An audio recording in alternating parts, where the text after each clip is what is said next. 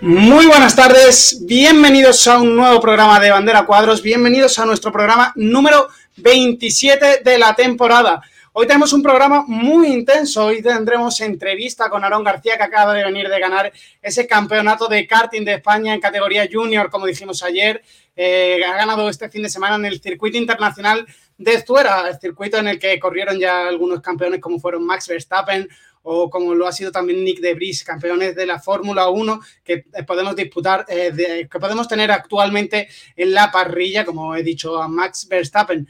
Pero no solo, hoy no solo nos vamos a quedar con esa entrevista, hoy tenemos, eh, como digo, un programa muy completo, porque viene nuestro programa semanal en el que, como siempre, repasamos todas las novedades de la semana de las categorías principales del motor sport, un repaso por la por la localidad de Málaga, porque pasa el motor sport también por aquí y muy importante esa entrevista, como decimos, con Aarón García, piloto malagueño. Así que hay que seguir promoviendo ese deporte del automovilismo en la provincia de Málaga. Así que eh, vamos a ir comenzando. Como digo, tenemos un programa muy denso. Vamos a empezar con esa entrevista hoy. Vamos a cambiar un poquito el formato del programa. Ya sabéis que normalmente tenemos las entrevistas a final del mismo, pero hoy será el comienzo.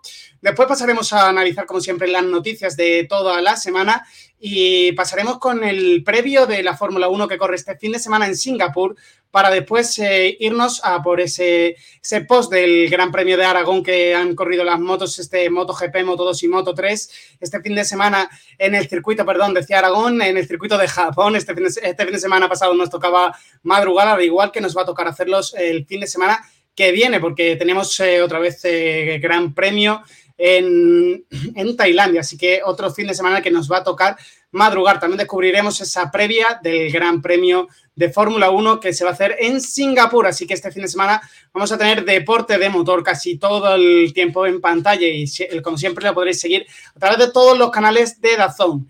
Eh, como siempre os digo, podéis eh, comentar con nosotros el programa, hacerle preguntas a nuestro entrevistado que se pasará ahora por aquí en unos minutitos y comentar con nosotros el programa si también se, os hace a vosotros más dinámico y a nosotros también estamos encantados, como siempre, de, de, recibir vuestros comentarios. También recordaros que os podéis suscribir si lo estáis viendo en YouTube o podéis también en, Twitch, también darnos me gusta, que es muy importante para seguir creciendo y poder seguir teniendo entrevistas como, como la que hemos traído hoy y como la que trajimos ayer, que os recuerdo que ayer estuvimos hablando con un piloto de Fórmula 3 que ha tenido muy buena temporada y que esperemos que siga así, que pueda repetir temporada con Campos Racing, eh, Pepe Martí. Esperemos que pueda repetir esa temporada con Campos Racing en la, en la siguiente campaña de la Fórmula 3 que ya comenzará el siguiente, la siguiente temporada junto con la Fórmula 1. Así que vamos a eh, empezar repasando todo lo que ha ocurrido este fin de semana en Zuera antes de, pasar con la entrevista, porque en categoría KZ eh, Jorge Pescador se proclamó como triple campeón de España en 2014, 2015 y este año 2022, después de haber remontado en una primera carrera y aguantando la tercera posición en la segunda. Poéticamente, él no, ha, eh, el no haber sido adelantado por Gerard Cebrián, que, es así, que había sido el vigente campeón hasta ahora, es lo que permitió al hispano argentino igualar a, Cebrián, como decimos, en coronas nacionales. Así que enhorabuena para Jorge Pescador, que se lleva ese, ese triple, esa triple corona en, el, en categoría KZ del Campeonato de España de karting. En cuanto a la categoría senior, hubo muchas discusiones durante las dos carreras eh, debido a esa, primera bandera roja que se mostró en la, carrera número uno y que, que, fue en la vuelta 12 de 16, en la que Paul Chaus estaba lideran, liderando la carrera sobre Adrián Maleiro y Eloy González, que eran los tres favoritos a llevarse ese título. Y tras el prematuro abandono de Nacho Tuñón, otro de los pilotos que también eh, estaba eh, disputando ese, campeonato de, en categoría senior. Toda esta bandera roja vino provocada por un piloto que perdió agua en la rapidísima curva número uno de este circuito internacional de Zuera, por lo que eh, al haber disputado el 75% de, de, las vueltas de la carrera, dirección de carrera por seguridad de los pilotos decidió eh, poner esa bandera roja y la carrera no se reanudó. Esto hizo que de forma caprichosa eh, tuvimos a González como campeón de España sobre, por un punto solo sobre Maleiro, así que, que tuvo además una sanción y que acabó decimocuarto en esta segunda canción, en esta segunda carrera, perdón. Así que también damos nuestra enhorabuena eh, al ganador de esta categoría senior. Y eh, finalmente, en categoría junior, Arión García fue el que se llevó el título y que no tuvo rival en estas dos carreras. El piloto andaluz y malagueño se llevó la corona nacional después de un año casi perfecto tras un fin de semana en la que la suerte no acompañó a Hugo Mañas y a Raúl Zunzarren. Eh, así que ya tenemos por aquí también, eh, no tenemos todavía por aquí, perdón, a, Aaron García, lo tendremos en cinco minutitos.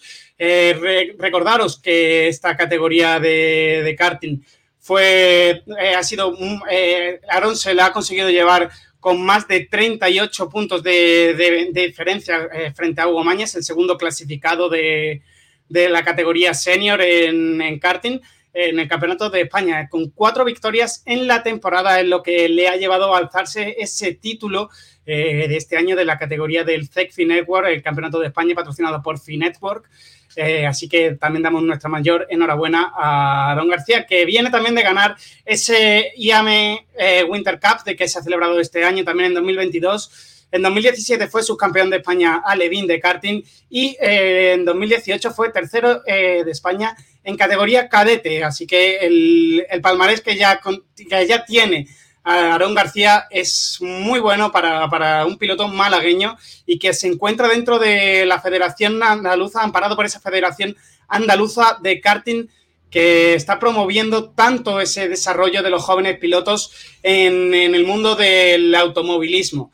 Además, contaros que Aarón García ha sido seleccionado como parte de los integrantes de esa de esa, eh, como parte de los integrantes de esa coalición de, que forma el equipo de España para participar en los FIA Motorsport Games, eh, un campeonato que tiene dos años de, vida, eh, en la que se disputan más de 17 disciplinas, 90 naciones y se, y se reúnen en torno a los mil participantes durante el fin de semana del 26 al 30 de octubre del 2022 en ese circuito tan conocido ya en, la Fórmula 1 que tenemos eh, y que es ese circuito de Francia, en el circuito de Paul Ricard de Le Castellet. Así que es muy importante que esta selección que se ha hecho de pilotos españoles para, participar en este, en este campeonato y de los cuales eh, Aaron García ha sido uno de los seleccionados gracias a esa, también a esa victoria que ha tenido este fin de semana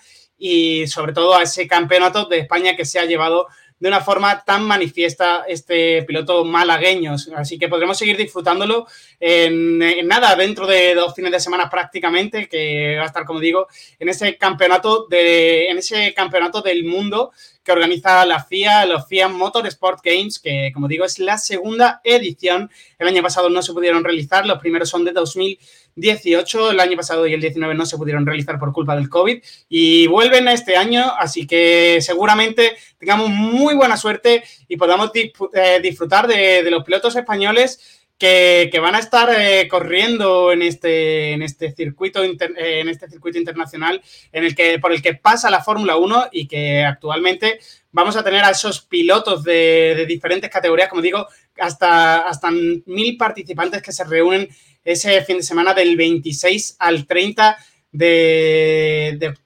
octubre, en, en el circuito de Paul Ricard en Francia para, para congregar estos FIA Motorsport Game. Eh, pasando a seguir hablando de Aarón García, eh, como decía, eh, esta, esta, esta temporada ha, tenido 38 puntos de diferencia con el segundo competidor Hugo Mañas y destacar esa, ese compañerismo. me ha llamado mucho la atención una historia que ha subido esta mañana Aarón García también, felicitando a su rival por la gran temporada que había cosechado. Ya tenemos por aquí a Aarón García, vamos a ir charlando con él. Muy buenas tardes, Aarón. ¿Cómo estás? Eh, estamos encantados por primero por tenerte aquí en Sport Direct y, un, darnos nuestra mayor enhorabuena por haber conseguido ese campeonato de España en categoría junior. Hola, bueno, muchas gracias por todo. Eh, bueno, Aarón, eh, ¿cómo, has visto, ¿cómo has visto esta temporada? Porque has ganado con 38 puntos de diferencia, eh, con respecto al segundo competidor Hugo Mañez. ¿Cómo valoras tú esta, esta temporada que has realizado en categoría junior? Pues la valoro bastante bien. La verdad que la temporada empezó bastante reñida. Eh, empezamos a tan solo un punto de Raúl Zuncarren. Y luego en Chivano tuvimos nuestra mayor suerte, pero conseguimos salvarlo. Y bueno, luego las dos últimas pruebas, la verdad que fueron bastante buenas. Y al final hemos conseguido abrir una larga ventaja en el campeonato y conseguir llevarnos. Esa, esa victoria viene también precedida por esas cuatro victorias que has conseguido durante la temporada. has, demostrado, ser un piloto muy sólido y nos puedes contar un poco de ese secreto, de esa solidez que has conseguido esta temporada y marcando tanto una diferencia que hacía tiempo que no se veía en, esto, en este tipo de campeonatos y como vemos en diferentes categorías ah, se, ha, debatido esa, victoria del campeonato por tan solo un punto. ¿Tú nos puedes contar un poquito de, ese secreto que te ha llevado a, llevarte con tanta, tanta solidez este campeonato? Pues la verdad que nosotros sabíamos desde el principio que podíamos luchar por el campeonato y empezamos el año bastante fuertes. Y bueno, la verdad que no hay ningún secreto, solamente hemos trabajado muy bien con el equipo, hemos puesto el chasis a punto en cada carrera y todo, y nos ha llevado a esto, a conseguir el campeonato, y la verdad que estoy muy orgulloso. También preguntarte cómo se concilia, al ser pilotos tan jóvenes, eh, estáis en edad escolar, y cómo se concilia eh, tanto trabajo que necesita estas categorías del motor sport eh, con la escuela o con las diferentes cosas que tú tengas que realizar durante tu vida. Pues lo de la escuela, la verdad es que eh, lo llevo bastante bien, personalmente.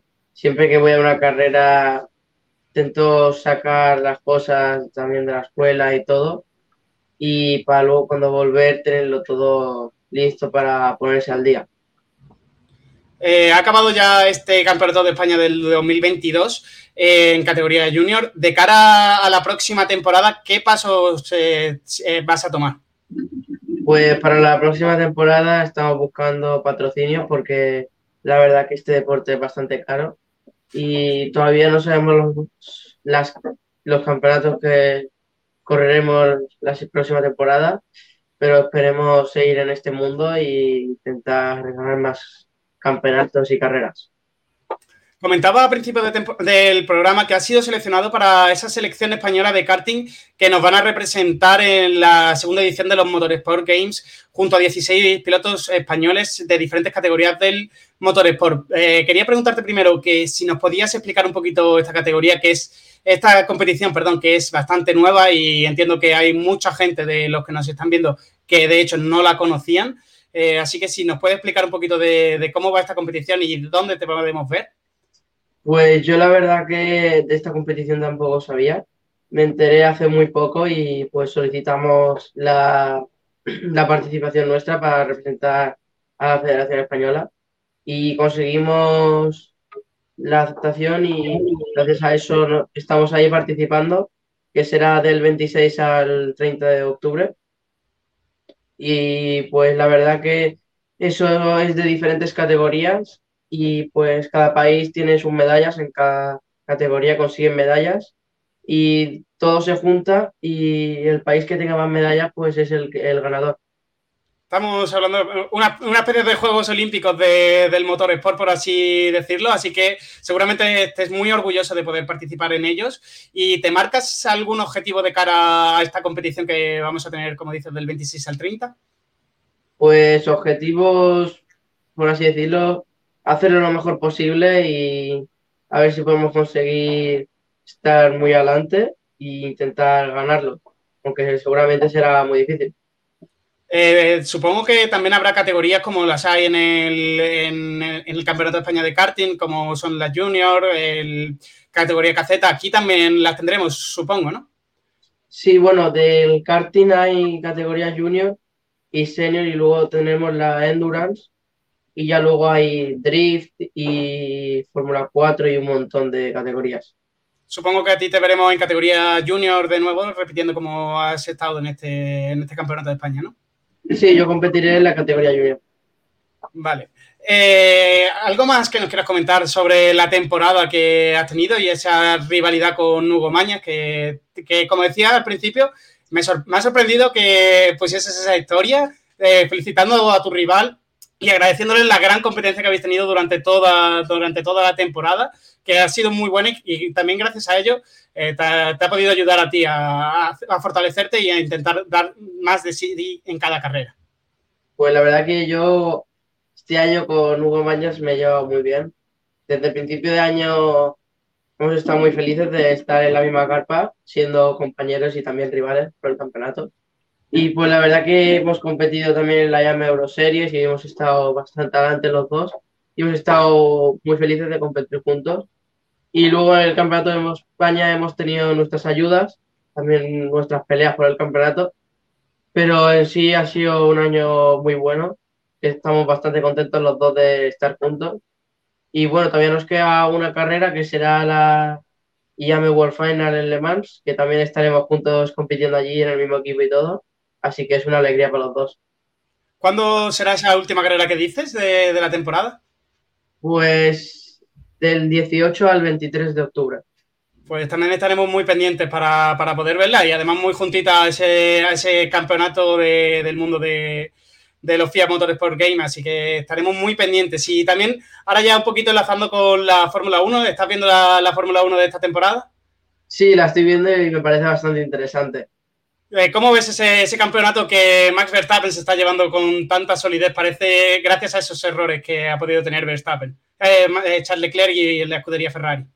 Sí, pues la verdad que el año empezó muy bien para Ferrari. Yo pensaba que iban a conseguir llevarlo con bastante facilidad pero al final hemos visto a Verstappen y a Red Bull que han conseguido como y han conseguido ampliar una ventaja bastante grande de casi 100 puntos o incluso 100, no lo sé.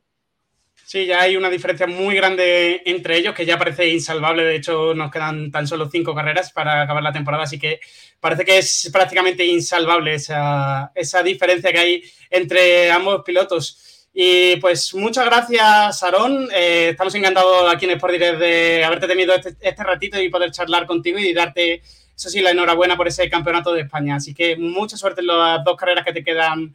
Bueno, en, la carrera de Le Mans y en el campeonato de los FIA Motorsport Games. Y, y mucha suerte, sobre todo.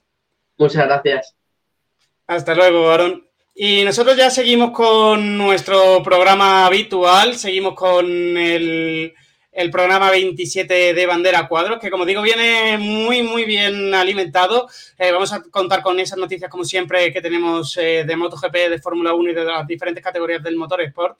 Luego pasaremos a esa previa de, la Fórmula 1, en la, que, eh, en la que José García nos contará todo lo que de, todo lo que de sí el tiempo, porque parece que va a estar, van a haber algunas precipitaciones y todos los informes de Pirelli y además hablaremos también del nuevo calendario de la Fórmula 1, porque ya sabemos que va a haber seis grandes premios de, cara a la próxima temporada en la que habrá carreras al sprint. Una noticia que ha salido en el último momento, que no teníamos preparada para el programa, pero que la tendremos esta tarde y que estaremos hablando de esos seis grandes premios que, va a haber la temporada que viene en la que habrá carreras al sprint. Luego también pasará por aquí José Martínez para hablar de aparte de todas las noticias, eh, repasar todo lo que ha ocurrido en ese Gran Premio de Japón en el que se llevó la, eh, victoria Jack Miller y en el cual eh, salió también muy victorioso Fabio Quartararo, así que sigue aumentando su, ventaja en el campeonato del mundo. También estaremos hablando con esa previa de MotoGP en Tailandia y, y esto sería un poco de todo lo que vamos a tener hoy en el programa. Así que voy a presentar a los colaboradores. Hoy están con nosotros José Martínez y José García. José Martínez, muy buenas tardes. Y vamos a hablar un poquito hoy de, en la categoría de, MotoGP y qué nos traes. Muy buenas, Nacho. Pues vamos a, comentar rápidamente eh, esta noticia, el nuevo circuito que albergará por fin eh, la sustitución del Gran Premio de Finlandia, que después de tres años no se ha podido realizar. Eh, luego adelantaremos qué circuito será. Luego también las sensaciones que ha dejado eh, este redebut, por así decirlo, de Marc Márquez en Japón, después de que en Aragón solo pudiera dar eh, siete vueltas, después de, una carrera completa, vamos a analizar un poco cuáles han sido las declaraciones y cómo se sienten tanto el equipo como él.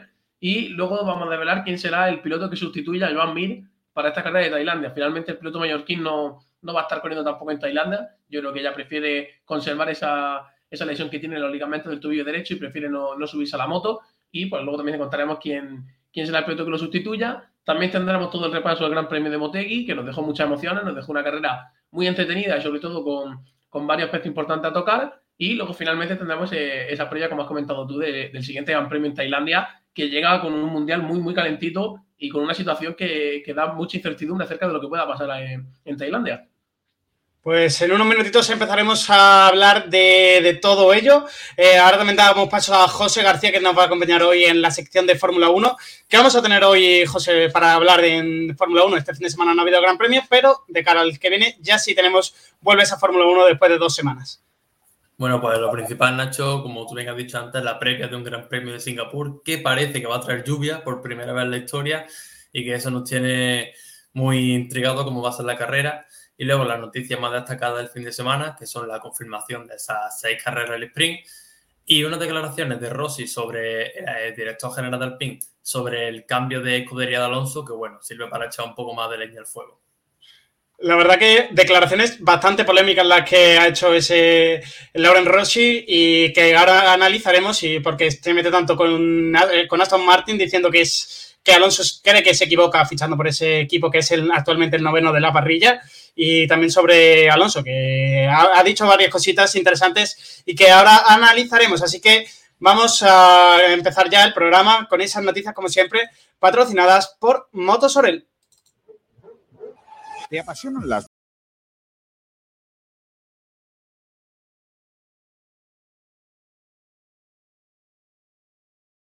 financiación hasta el 100% de tu compra en tan solo 24 horas. Trabajamos con 23 compañías de seguros. Somos gestoría del automóvil. Matricula tu coche nacional o de importación en las mejores condiciones. Compra-venta de todo tipo de vehículos. Somos especialistas en coches de importación a precios espectaculares. Aprovecha hasta final de año. Regalo seguro por la compra de tu vehículo o de cualquier asesoramiento. Te atendemos en Benalmádena, calle Tenerife, entre Telepixe y Banco de Santander. Teléfono 951 25 3006. Motosorel tu tienda del Grupo Orel en Arroyo de la Miel.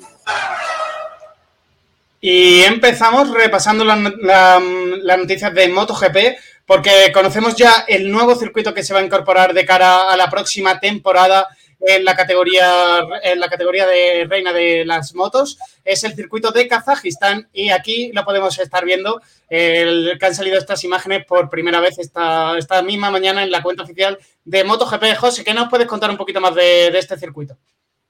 Pues Kazajistán se convierte en el en el vigésimo tercer país que alberga un, en el 30, perdón, que alberga un gran premio de, de MotoGP después de esa controversia en Finlandia que finalmente no pudo debutar y vemos como es un circuito que tiene varias rectas que van a ser muy importantes para la Ducati y una zona de curvas largas que habrá que ver que, que los pilotos sean capaces de encontrar bien la trazada en un piloto en un circuito que como ya comentamos es nuevo. Eh, será muy importante los libres que se hagan, también la carrera del sprint que tenga lugar, ya que recordemos que el año que viene se implementa y por tanto va a ser un circuito en el que no sabemos qué esperar, pero sí que viendo las fotos que, que tenemos delante, pues se intuye que es un poco un tipo de circuito Ducati, donde tenemos eh, a priori se ven dos grandes rectas, la, la, recta de atrás que se diría la recta delantera, y luego también tenemos como en esas curvas, entre curva y curva hay mucha distancia, donde la potencia seguramente sea eh, el factor principal. Sin embargo, también tenemos aquí, eh, tirando hacia abajo de la foto, una zona de curva enlazada, donde quizás la Ducati, eh, la Yamaha, perdón, pueda recuperar esos segundos que pierde la recta, pero creo que se le va a hacer muy complicado, porque la, la recta de atrás, como podemos ver, es muy, muy larga creo que podemos estar ante la recta más larga de todo el campeonato en 2023 y habrá que ver qué, qué soluciones quieren tomar eh, las escuderías que les viene bien como las que les viene mal. Habrá que ver si, si optan por algún cambio en la aerodinámica. Y es un circuito que a mí personalmente me gusta. Eh, tiene buena forma, considero que, que, es un circuito simple, no tiene tampoco eh, gran misterio. Y creo que finalmente, finalmente lo, que, eh, lo que necesita un circuito para ser bueno es, es eso, la simpleza. Al fin y al cabo, el espectáculo lo ponen las motos las curvas se ve que son atractivas, además se ve una, una anchura suficiente para que haya adelantamiento y solo queda pues que el asfalto esté sobre todo bien, que hemos tenido un que otro circuito que, que al ser el primer año el, el asfalto no estaba bien y la, las motos le costaba rodar, pero que si, si se encuentra en perfectas condiciones, tiene muy buena pinta de que va a ser un gran premio muy entretenido. ¿No te recuerda un poquito a ese circuito de los Ailes en Qatar? Sí, tiene un aire, sobre todo en esta foto que, que has puesto ahora, tiene esa recta de atrás que hemos comentado antes que era muy larga, tiene un aire a, a, los Ailes de Qatar que también va a estar en el Mundial más tarde, será prácticamente de últimas carreras. Y, sigue siendo un aire, es cierto que ahora que, ahora que lo dices, eh, yo también lo veo, pero yo por mí, si da el mismo espectáculo que, viene dando los, aires en los últimos años, seré el, fanático número uno del circuito de Kazajistán. Eh, no sé si, esto puede ser lo que aparece aquí en la recta principal al, final, puede ser eh, lo que utilice MotoGP como long lap, porque si es así parece una de las más complicadas de la temporada.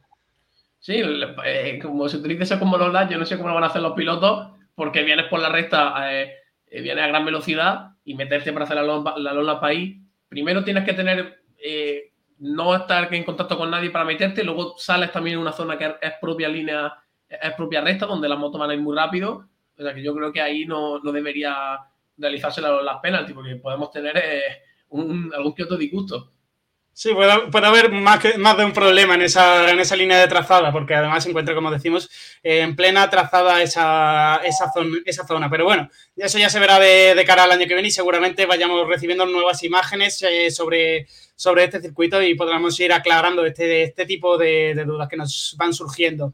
También hablaremos de, vamos a hablar de que Honda y Márquez están mucho más contentos de, lo esperado después de haber acabado esa, carrera, esa primera carrera realmente en la que volvía Marc Márquez, ya que la volvía, sí que volvía en el circuito de Aragón, pero no pudo disputar ni una vuelta. Esta carrera sí la acabó y con bastante buen ritmo. De hecho, pudo estar apretando hasta el final Márquez. ¿Cómo, cómo viste tú la carrera y qué, declaraciones hay sobre, al respecto entre Honda y Márquez? Pues la carrera de Mar realmente fue muy buena, porque la pole hizo la pole, pero fue sobre una circunstancia de mojado. Por tanto, en, lluvia, sobre todo en Motegi, pocas veces llueve y, era muy complicado predecir qué iba a pasar. Y sí es cierto que cuando llueve, pues eh, no tienes que estar eh, al 100% físicamente para poder estar arriba. La incógnita era ver si Mark iba a poder aguantar no ya solo la carrera, sino eh, en un ritmo potente. Y de hecho se vio que al principio de la carrera parecía que, que estaba un pelín más dubitativo y que empezaba a bajar, pero luego finalmente vimos cómo se colocó cuarto, teniendo además lucha al final de la carrera y le vimos muy feliz. Además comentó luego que, que no sentía dolor, obviamente sentía el brazo cansado después de tanto tiempo que sin correr, por mucho que tú hagas ejercicio en el gimnasio no, no es lo mismo, pero comentaba que no es lo mismo dolor, que era lo que sentía antes, que, cansancio, que eso es una buena señal. Y Alberto Puig corroboraba lo mismo, que eh, ellos contemplaban y esperaban que Márquez saliera mucho más dolorido, que ese ritmo de cayera, eh, algo que como tú has comentado no pasó. Por tanto, las dos partes quedan muy satisfechas y de hecho vimos al propio Márquez colándose en la entrevista de su hermano con un, con un cartel de onda reflejando que, que, estaba muy bien. Creo que esa es la imagen con la que nos tenemos que quedar. Hizo pole, una cuarta posición, con muy buen ritmo, además teniendo batalla a final de carrera, y luego le vimos que no le dolía. Obviamente, el brazo sigue cansado, son cuatro operaciones, una lesión muy grave, pero vemos como ya parece que, se ve un poco la luz al final del túnel y no podía ser el mejor momento. Eh, se ve esa luz al final del túnel y poco a poco eh, vamos viendo un Márquez que se va volviendo a ese, a ese nivel que nos tenía acostumbrado y que esperemos que vuelva en cuanto, en cuanto pueda, porque vemos siempre el mejor Márquez y, eso siempre da muy buena emoción al campeonato. Y Petrucci va a volver a MotoGP de cara a la al siguiente Gran Premio, al Gran Premio de Tailandia, y lo va, a hacer con Suzuki sustituyendo a Joan Mir, el piloto que le sustituía en, Japón. No va a volver a repetir después de ese incendio que vimos el, el domingo en carrera, así que será Danilo Petrucci el encargado de sustituirlo, ¿no, José? Sí, Danilo Petrucci, que después de, de abandonar KTM en 2021 tuvo un breve paso por el Dakar, donde llegó incluso a ganar una etapa luego volvió a, las motos, pero en, Moto América, una competición distinta, y Suzuki comentaba que ya habían pensado en él para sustituirlo en este mismo Gran Premio de Motegi, pero él se estaba jugando el Mundial, eh, que finalmente lo ha perdido, y eh, pues Ducati ha alcanzado eh, un acuerdo con Suzuki para que pueda venir Danilo Petrucci a pilotar esta carrera, y un Danilo Petrucci que se ha mostrado muy contento, al fin y al cabo, con el Mundial ya acabado, tienes una liberación, pues te permite llegar a, a Suzuki, que aunque no es una marca que ahora mismo esté muy potente, ya sabemos todas las aspiraciones que tiene de cara a final de temporada, pues sí es una oportunidad para volver a sentirte parte de, del gran circo que es MotoGP, de volver a estar dentro. Y comentaba que tiene muchas ganas. Ya ha trabajado con Suzuki antes, conoce a los mecánicos y la, la GSX es una moto rápida y, ganadora. Por tanto, habrá que ver el, cómo viene Petrucci. Yo creo que en cuanto a ritmo físico vendrá bien, viene de, de estar compitiendo mundial hace poco y habrá que ver si se puede adaptar y darnos una carrera mejor que la de los dos sustitutos, porque la verdad que eh, estas dos carreras que se ha pedido John Mir, ninguno de los dos sustitutos ha estado a la altura, eh, ni Watanabe ni Suda han hecho ni siquiera un nada destacable, ni un buen inicio, ni una buena salida, ni una ni buen ritmo, ni el libre, ni nada. Han sido dos pilotos intrascendentes para, para Suzuki. Yo creo que con Petrucci pues buscan un poco más esa experiencia que tiene y, habrá que ver cómo, cómo, sale el experimento. Como comento, muy, muy contento las dos partes. Ducati no, no ha mostrado ningún problema, obviamente con el, con el Mundial ya acabado le ha, dado total libertad. También sabiendo que Suzuki no va a ser rival el año que viene, realmente pues es una oportunidad que le ha surgido al piloto y si el piloto la quería, pues era muy raro que Ducati le dijera que no. Por tanto, habrá que ver eh, cómo se da todo. Danilo Petrucci no correrá con una Ducati, pero obviamente un piloto Ducati. Tendremos nueve pilotos Ducati en, en, el Mundial y habrá que ver si, si se mete en medio de alguna lucha con, un corazón un poquito rojo de, la marca de Borno Panigales. Esperemos que no sea un piloto que estorbe también a Bañaya para ese intento de conseguir el Mundial. Y también porque luego repasaremos esa, esa, caída de, de, Peco este fin de semana, que tanto le, ha costado y que hace que se, que se distancie un poquito más de, de, su objetivo después de venir de unas carreras eh, muy buenas para, para, el italiano. Así que luego comentaremos todo ello. Vamos a pasar ya a las noticias de, de Fórmula 1. Vamos a hablar con, ya con José García que nos va a contar en primera, eh, como primera noticia esas seis carreras al sprint que vamos a tener en 2023. Todavía no sabemos en qué, en qué circuitos van a caer este año, pero ya sabemos y se ha confirmado que van a ser seis eh, las carreras al sprint que vamos a tener la temporada que viene. Así es, Nacho, un experimento que comenzó en 2021, que se ha alargado hasta 2022, ambos con tres carreras, y ahora la Fórmula 1 lo empleará en 2023 a seis carreras como tú bien has dicho, las carreras son desconocidas. Eh, Stefano Domenicali ha anunciado que esas mismas carreras se anunciarán más adelante cuando comience la temporada. Así que veremos cómo, sugiere, cómo sale este momento de carrera del sprint, cosa que está teniendo mucha controversia porque a mucha parte de la afición no termina de convencerle este tipo de formato. Eh, de cara a esta temporada también teníamos eh, previsto, decíamos el año pasado que iba a haber también seis carreras al sprint. Luego se, se cambiaron por tres. Eh, esperemos que la, de cara al año que viene no se cambien. ¿A ti te gustan estas carreras al sprint, José? Bueno, yo soy partidario del cambio y en este caso el cambio favorece, ¿no? Sí es cierto que los más puristas preferirán una clasificación a una vuelta, pero estas carreras al sprint sí nos permite más variedad estratégica y otro tipo de contenido, ¿no? Son muchos años con estas clasificaciones, lo llevo diciendo dos años en el programa y lo sigo manteniendo. La carrera del sprint no hay que abusar de ella, pero sí en cierta parte de la temporada una carrera del sprint la verdad que favorece bastante la competición.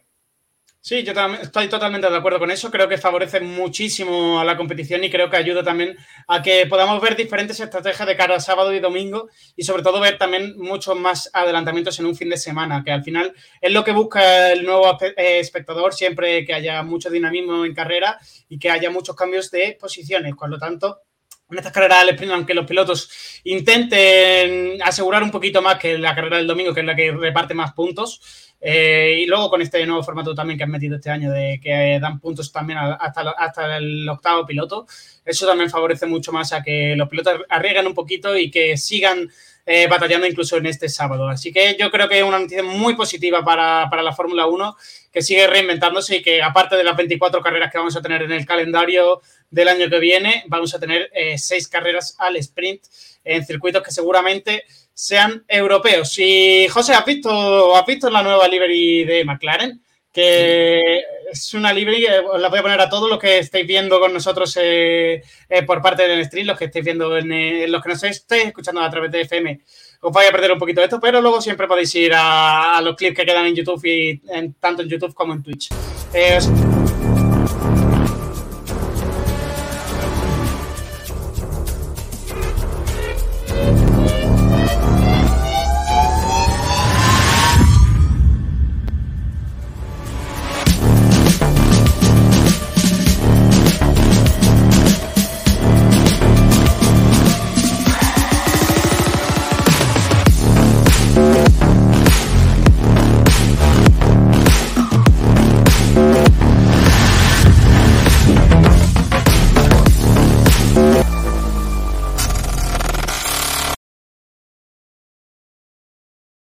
esta es un poquito la, la livery, el vídeo de presentación que han hecho desde McLaren sobre esta nueva livery que van a tener tanto en el Gran Premio de, de Singapur como en el Gran Premio de Japón. Eh, José, ¿qué, te parece a ti esta, esta nueva livery? Pues tengo amor odio, Nacho, con la livery, porque por la parte de atrás me parece muy bonita. Pues la combinación de rosa fosforescente y negro queda muy bien, pero si lo miras por delante, ese rosa y naranja no termina de favorecerle al coche. A mí tengo que decir, sí me gusta bastante. Es un livery basado en Cyberpunk. Eh, así que creo que es una, buena combinación. Sí me gusta esos colores rosas también que incorpora el monoplace y tengo que decir que es eso, me, gusta bastante como estamos viendo ahora. Esto es lo que tú decías en la parte frontal de este, este rosa, quizás sí que pueda asemejarse un poquito a ese rosa que traía Alpine a principios de temporada, pero me gusta más esa tonalidad que sí tiene este McLaren y además queda muy bien combinado con ese rosa y sobre todo lo que más me gusta es como se puede ver en la parte trasera del monoplaza que parece que está un poco al desnudo, ¿no es así? Sí, parece que se le ven un poco las costuras al coche, ¿no? Por así decirlo, pero la verdad que em, la libre es muy, muy bonita y, y, un acierto, ¿no? Por parte de McLaren, tanto de McLaren como de la compañía Cyberpunk, que han hecho una campaña de publicidad tremenda. Pues eso decimos, esa livery será seleccionada eh, para tanto para Singapur como para el Gran Premio de Japón. Eh, pensamos que gusta, lo que yo he leído por Twitter es que gusta bastante gente, luego también ha habido algunos comentarios bastante graciosos sobre, sobre gente que no le ha gustado, como los hay siempre. Pero en general yo creo que ha sido una recepción bastante positiva por los, fans de, de McLaren. Y tenemos en el juego de, las sillas calientes de, la Fórmula 1 que estamos teniendo este verano, en esa silly season de la Fórmula 1, tenemos un asiento más confirmado y es que Wang Yusu ha renovado con Alfa Romeo eh, para 2023 un solo año de contrato para el chino de la Fórmula 1 y que si se llega a correr definitivamente el año que viene en China, sería el primer piloto eh, chino en correr en casa. Así que noticia muy positiva para, para este para este sector nuevo de, para este sector de la, de la Fórmula 1 que tanto público tiene y que nunca había tenido eh, tanta una representación de su piloto en un circuito en China. ¿Cómo ves tú la renovación de, de Su? Bueno, la renovación de Su bastante merecida, la verdad. Para ser un año rookie, hemos visto como un piloto que ha sabido desarrollar el coche. es cierto que tú miras la tabla de, de pilotos y hay una gran diferencia respecto a Bota y Su pero todo se debe a que cuando el Alfa Romeo era realmente competitivo a principio de temporada, el piloto chino tuvo mucha mala suerte, muchas roturas, muchos accidentes, cosas que no dependían de él y de esa diferencia de puntos. Pero en una evaluación general, la temporada de chino ha sido muy buena y una renovación totalmente merecida. También tenemos eh, eh, durante la semana la noticia de que, de que no se le va a renovar el contrato a Nicolás Latifi en Williams de cara a la próxima temporada, así que se quedan tres asientos libres por ahora. en la Fórmula 1 se queda el asiento de Haas, eh, que parece que Mick Schumacher sigue, sigue sin opciones de renovar con el equipo americano, que también hay que decir que Haas está pensando en una asociación con Alfa Romeo de cara al 2026, así que también habrá que seguir muy de cerca esa noticia.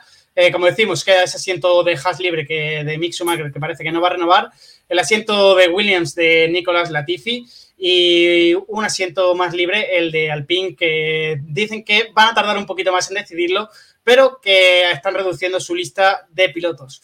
¿Cómo ves tú esta silly season y qué crees que qué, piloto crees que va a recabar en cada uno de estos asientos? Porque tenemos una lista muy grande actualmente de pilotos que pueden acabar en Fórmula 1 o incluso eh, también renovar de, cara a estos pilotos que tenemos todavía en la parrilla y que están un poco indecisos con esos asientos. Bueno, si realmente esos tres asientos siguen vacíos porque dudo mucho que alguno de los pilotos renueve, ¿no? Ya se ha confirmado que Nicola Latifi está fuera de la Fórmula 1, mm, con todo el perdón por fin, porque no era un piloto con calidad suficiente para la categoría. Y luego en Haas, Mick no va a seguir porque se desvinculó de Ferrari y obviamente Alonso no va a seguir en Alpine. Así que renovaciones pocas, lo que sí veo como favorito es Alpine, yo creo que fichará a Gasly, porque parece el candidato mejor posicionado, tanto por la nacionalidad, que parece que sí miran el DNI, aunque todavía nada confirmado. Y luego con el tema de Cortogerta, que no terminan de darle la superlicencia, parece que tanto Haas como William van a tener que buscar un piloto fuera de la Fórmula 1. Eh, Giovinazzi parece el favorito para la escudería americana, pero tampoco se sabe porque últimamente Ricciardo está sonando bastante fuerte Lo que sí parece muy cerca el acuerdo de Brice Williams. No es nada oficial, obviamente, pero parece que el mejor posicionado para el asiento en Williams es el piloto holandés.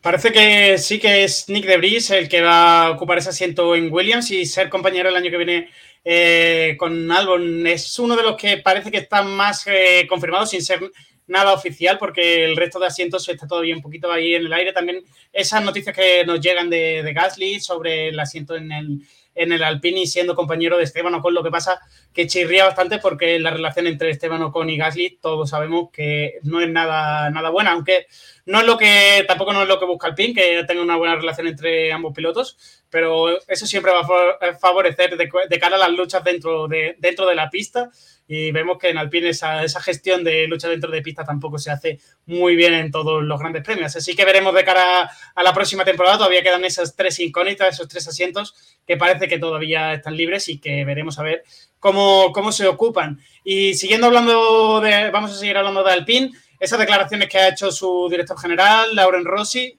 eh, metiéndose bastante con, eh, con, el equipo de Aston Martin, diciendo que no sabe por qué Fernando ha decidido fichar por ese equipo que es noveno de la parrilla actualmente. Eh, ¿Qué más ha comentado Lauren Rossi, José? Bueno, pues Lauren Rossi hizo una entrevista en un medio alemán llamado Automotorsport, en el que parece, como tú bien has dicho, Nacho, que ha criticado bastante la decisión de Fernando Alonso de acabar en Alpine, eh, un poco justificando su decisión de no renovarlo, ya que ellos tenían pensado de ofrecerle un año anual más otros opcionales porque eh, pensaban desde la escudería francesa que eh, la decadencia de Alonso a esa edad era más que probable, por eso no le ofrecían un contrato a largo plazo. Entienden también la decisión de Fernando de irse a una escudería donde sí se lo ofrecían, porque los años de Aston Martin son fijos y no variables como lo ofrecía Aston Martin, eh, perdón. Mm, el propio Alpine pensaba que había que pensar a largo plazo y ese largo plazo se llamaba Oscar Piastri, cosa que no le ha salido bien porque Piastri ha acabado en McLaren y que como empresa no podían cometer el riesgo de renovar más de un año a Fernando Alonso, ya que es un piloto bastante experimentado y que no sirve de cara al futuro de la escudería. Pues veremos a ver en qué acaba en todo este cruce de declaraciones, porque seguramente desde desde Aston Martin quieran responder y quieran decir algo sobre esto, sobre todo en esta rueda de prensa de ingenieros que tendremos el jueves y que dará comienzo a ese Gran Premio de Singapur, del que vamos a comenzar en breve minutito la previa. Eh, y, y acabamos ya esta sección de noticias, como siempre, patrocinadas por Motos Orel. ¿Te apasionan las motos? En Motos Oreil encontrarás las últimas novedades del mercado en todo tipo de vehículos, coches, motos y patinetes eléctricos. Además, tienes la posibilidad de financiación hasta el 100% de tu compra en tan solo 24 horas. Trabajamos con 23 compañías de seguros. Somos gestoría del automóvil. Matricula tu coche nacional o de importación en las mejores condiciones. Compra-venta de todo tipo de vehículos. Somos especialistas en coches de importación a precios espectaculares. Aprovecha hasta final de año. Regalo seguro por la compra de tu vehículo o de cualquier asesoramiento. Te atendemos en Benalmádena, calle Tenerife, entre Telepixe y Banco de Santander. Teléfono 951 25 3006. Motos Orel, tu tienda del Grupo Orel en Arroyo de la Miel. Y suena ya música de Fórmula 1, suena, va sonando la sintonía de la Fórmula 1 porque tenemos este fin de semana Gran Premio de Singapur, un gran premio que puede que esté bañado por la lluvia, ¿Qué tiempo va a hacer durante todo el fin de semana en, Singapur, José? Bueno, pues hay alerta de lluvia, no tanto el viernes que por un 40%, pero el sábado un 65% de, de precipitaciones y el domingo un 85% de lluvia. Ya no tan solo lluvia, sino que se prevé también tormenta. Así que vamos a tener por primera vez en Singapur una carrera bajo el agua y veremos a ver cómo sale la cosa en un circuito que es tan estrecho y tan complicado de adelantar. Veremos a ver en qué acaba esta situación dentro de, la, lluvia, porque este es un circuito urbano muy complicado para, los pilotos y que, nos puedes contar un poquito de este circuito en cuanto a número de curvas y, y hablar un poquito del circuito del trazado y en general. Bueno, pues un circuito de, de longitud media de unos 5,2 kilómetros por vuelta, en total habrá unas 61 y es un circuito con 23 curvas, 14 de la izquierda y 9 a derecha, dentro de esas 23, tanto la curva 4 como la 6 son a fondo, por lo que son unas falsas curvas, por así decirlo. Y como ya he dicho, un circuito muy urbano en el que no suele haber mucho adelantamiento y menos si el terreno, eh, si la pista, perdón, está mojada. Y a eso le sumamos que desde su estreno en 2008 siempre ha habido un coche de seguridad. Hay un 100% de probabilidad de que este salga a la suma de las precipitaciones. Esa probabilidad no puede aumentar porque ya está al 100%, pero todo indica que si ya era seguro, ahora aún más. Pues eh, en cuanto y en cuanto a esa previa que hace Pirelli, el circuito es un circuito de mucha tracción, de mucha frenada, pero se van a cansar poco, se van a estresar poco esos neumáticos, mejor dicho. Eh, ¿Qué neumáticos ha decidido traer Pirelli para, este Gran Premio de la temporada? Pues se han traído los más blandos de toda la categoría por segunda vez en la temporada, un C5 para los, los blandos, C4 para medios y C3 para duros como tú bien has dicho, Nacho, un circuito que tiene mucha abrasión. En sí el circuito no desgasta mucho, lo que sí desgasta es la alta temperatura. Eh, pero como ya, como ya he dicho y repito, eh, la lluvia lo cambia totalmente porque no se sabe a ciencia cierta cómo van a degravar esos neumáticos con bajas temperaturas.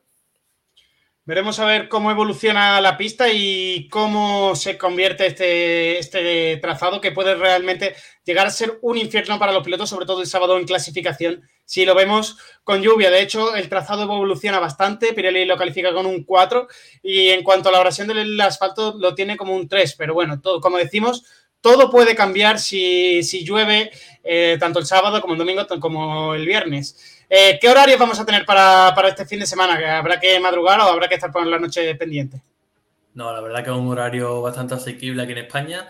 El viernes 30 de septiembre tendremos los libres 1 a las 12, los libres 2 a las 3 de la tarde, el sábado 1 de octubre los libres 3 a las 12 de la mañana de nuevo y la clasificación de nuevo a las 3 de la tarde.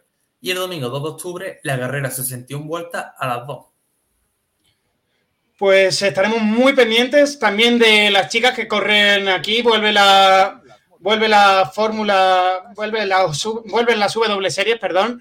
Eh, tenemos un campeonato que está bastante decidido por parte de Jamie Chadwick, que lleva ya, eh, tiene 143 puntos frente a la segunda clasificada, que es Powell, que tiene 68 puntos. Las españolas se encuentran quinta Belén García con 46 puntos, sexta Nerea Martí con 44 y Marta García es octava con 30 puntos.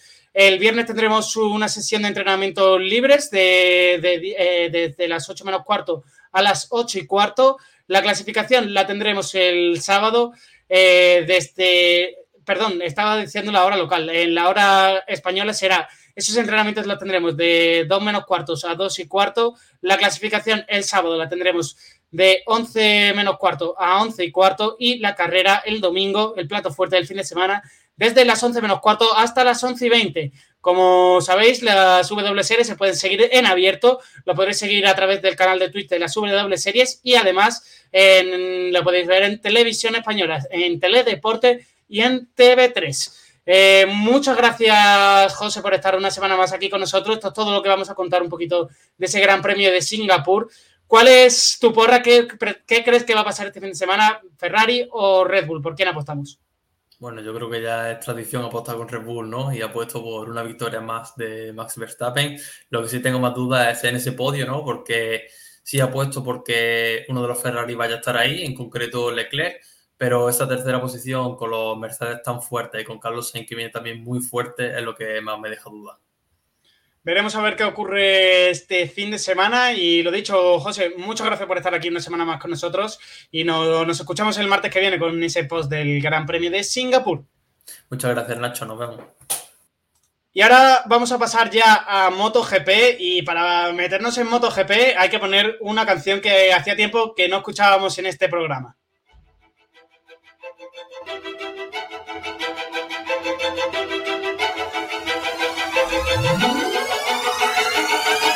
Campeón de campeones con un objetivo en mente, avanzar posiciones hasta colocarse al frente. Siente la velocidad y el asfalto. Ha vuelto Marc Márquez eh, de forma definitiva al Mundial de, de MotoGP. Este fin de semana ha hecho una muy buena carrera y estuvo demostrando que ha, podido estar al nivel durante una carrera de, 24 vueltas, después de hacer casi 120 kilómetros en el fin de semana, en el domingo simplemente, eh, que ha quedado dos cuartos, eh, marcándose un buen final de carrera, adelantando en esas últimas vueltas a Miguel Oliveira, así que eh, podemos decir que el piloto de Cervera está de vuelta a la competición después de que la semana pasada no pudiese estar ah, durante toda la carrera en el Gran Premio de Aragón. Eh, aprovecho, muy buenas tardes, José. ¿Y cómo has visto ese fin de semana de, de Marc Márquez? Pues el, fin de semana de Marc, sencillamente espectacular. Eh, consiguió esa pole eh, mojado, como hemos comentado antes, y luego una, carrera muy satisfactoria, con muy buenos resultados, sobre todo muy buen ritmo. por el momento era el único que era capaz de aguantar esos ritmos que marcaba Jack Miller, que, su carrera estuvo en otro nivel, fue superlativa. Y Marc sí que fue capaz de aguantar durante obviamente no fue toda la carrera, si no hubiera estado más arriba, pero sí que fue durante ciertos tramos el único capaz de aguantar ese ritmo, lo que refleja el, buen nivel en el que se encontraba. lo principal con lo que hay que quedarse, lo que hemos comentado antes en el, apartado de noticias, que se encuentra bien, no se encontraba con dolor, solo con cansancio muscular, porque sí es cierto que todas las veces anteriores que había vuelto, eh, en Alemania de hecho consiguió una victoria, pero siempre salíamos del circuito con la noticia de que Marc Márquez eh, había vuelto a sentir dolor y dos carreras después o la siguiente carrera tenía que volver a, alejarse del Mundial. Sin embargo, en esta carrera, aunque no ha conseguido quizá el resultado tan, eh, tan victorioso como el de en, Sunset Ring, ha quedado cuarto, pero la noticia es que no tiene dolor. Por tanto, eh, lo que nos da a entender es que hasta final de, de año, si todo va bien y todo sigue el proceso que debería seguir, pues más podrá seguir compitiendo, que creo que es la noticia que, que todos queremos saber. Todo el mundo del motociclismo eh, tiene ganas de que vuelva Marc porque si llevamos temporada, eh, llevamos programas, perdón, comentando que, el Mundial está un poco descafeinado, yo creo que nadie mejor que Marca es cafeína pura para volver a darle prestigio y, sobre todo emoción a, este Mundial, que ya estamos viendo como sin la falta de esa figura, quizá referencia como en Marc, eh, tienden un poco las piernas a los, aspirantes nuevos eh, y dejan la puerta abierta quizá más de lo, de lo debido a, a, esas luchas por el Mundial, que por otro lado también nos dan mucha también da mucha emoción, pero es una emoción distinta. Yo soy más partidario de, de, un piloto que se nota que está por encima del resto cuando quedan pocas carreras y ya va en, un modo de decir voy a ganar el mundial. Ahora mismo eso no lo tenemos. Tenemos dos pilotos que uno se ha caído en la carrera, eh, otro ha quedado octavo o sobre el top 8, eh, no hizo buena carrera tampoco Cuartararo y tenemos ese mundial que está muy abierto con la falta más que nunca yo creo que de, de esa figura que es Mar Márquez. Eh, vemos que ese campeonato del Mundial que se queda de esta forma, con Fabio Quartararo primero con 219 puntos, el único de, los tres primeros que ha, que ha conseguido puntuar eh, este fin de semana. Eh, por lo tanto, saca ventaja sobre, sobre, sobre Francesco Bañaya, 18 puntos ya, los que tiene eh, Fabio de, distancia con el italiano. Y en tercera posición vemos a una Alex Espargaró con 194 puntos y a 25 puntos de diferencia. Nos pregunta Marioski Farelo a través de, YouTube que a qué se debe que los primeros que van en el Mundial quedaran tan atrás y que no pudieran remontar en carrera. Pues yo creo que principalmente se debió, eh, sobre todo Fabio Quartararo con la Yamaha. La Yamaha está en un punto en el que no ha evolucionado nada en todo el año. Eh, estaba claro que le iba a costar, un circuito que que siempre le ha costado Yamaha y más, cuando la moto viene eh, en el tan pésimo estado en el que está. De hecho, eh, hasta mitad de temporada comentábamos que Fabio parecía que iba a ser campeón indiscutible, que estaba gobernando con, con puño de hierro, pero ha sido pasar esa mitad de temporada y el rendimiento se ha bajado, eh, ha bajado muchísimo. Luego Peco Banaya tampoco fue capaz de encontrar el, ritmo en ningún momento, aunque Miller fue el que sí tuvo ese ritmo, que de hecho fue un ritmo estratosférico, rompiendo el récord de la pista, y Peco con esa misma moto no fue capaz de adaptarse y el único que de los tres que sí tenía quizás ese ritmo para estar arriba fue Alicia Espargaró. Pero tuvo ese problema con la moto, con la electrónica, que no está en sus manos, obviamente, y fue una, una auténtica pena. Luego, obviamente, eh, sales con una moto que de hecho no tenía ni la misma configuración de neumáticos que él quería probar en carrera, pues era muy complicado que, que realizara una gran remontada. También hay que tener en cuenta que la, clasificación fue en mojado. Eh, hubo una tormenta que impidió que se realizaran los libres del viernes, por tanto los pilotos llegaban con muy poca información y con muy poco rodaje sobre la pista, lo que creo que se notó. Eh, obviamente no, no, hay que excusar a nadie porque eh, el mismo rodaje también tuvo Miller, que fue el que luego gobernó y tuvo un ritmo muy bueno, al igual que Brad Binder, que sigue sorprendiendo carrera tras carrera. Pero sí es cierto que a, los, a los principales contendientes por el Mundial les, costó mucho esta carrera, e incluso también a Bastianini, que no le vemos en esas posiciones delanteras y habrá que ver si, esto sigue así, porque parece que cuando ven el, final del Mundial eh, han bajado los resultados de, los tres pilotos. Tanto Aleix ha bajado mucho en sus resultados, ya sea por motivos de lesiones, caídas o problemas técnicos. Fabio Quartararo más de lo mismo. Y Peco Banaya, que era el que parecía un poco más regular, también se ha venido abajo. Y Bastianini, eh, más de lo mismo. En esta carrera tenía la, oportunidad perfecta, eh, con un Quartararo que no era rápido, un Peco tampoco, y Aleix que estaba fuera.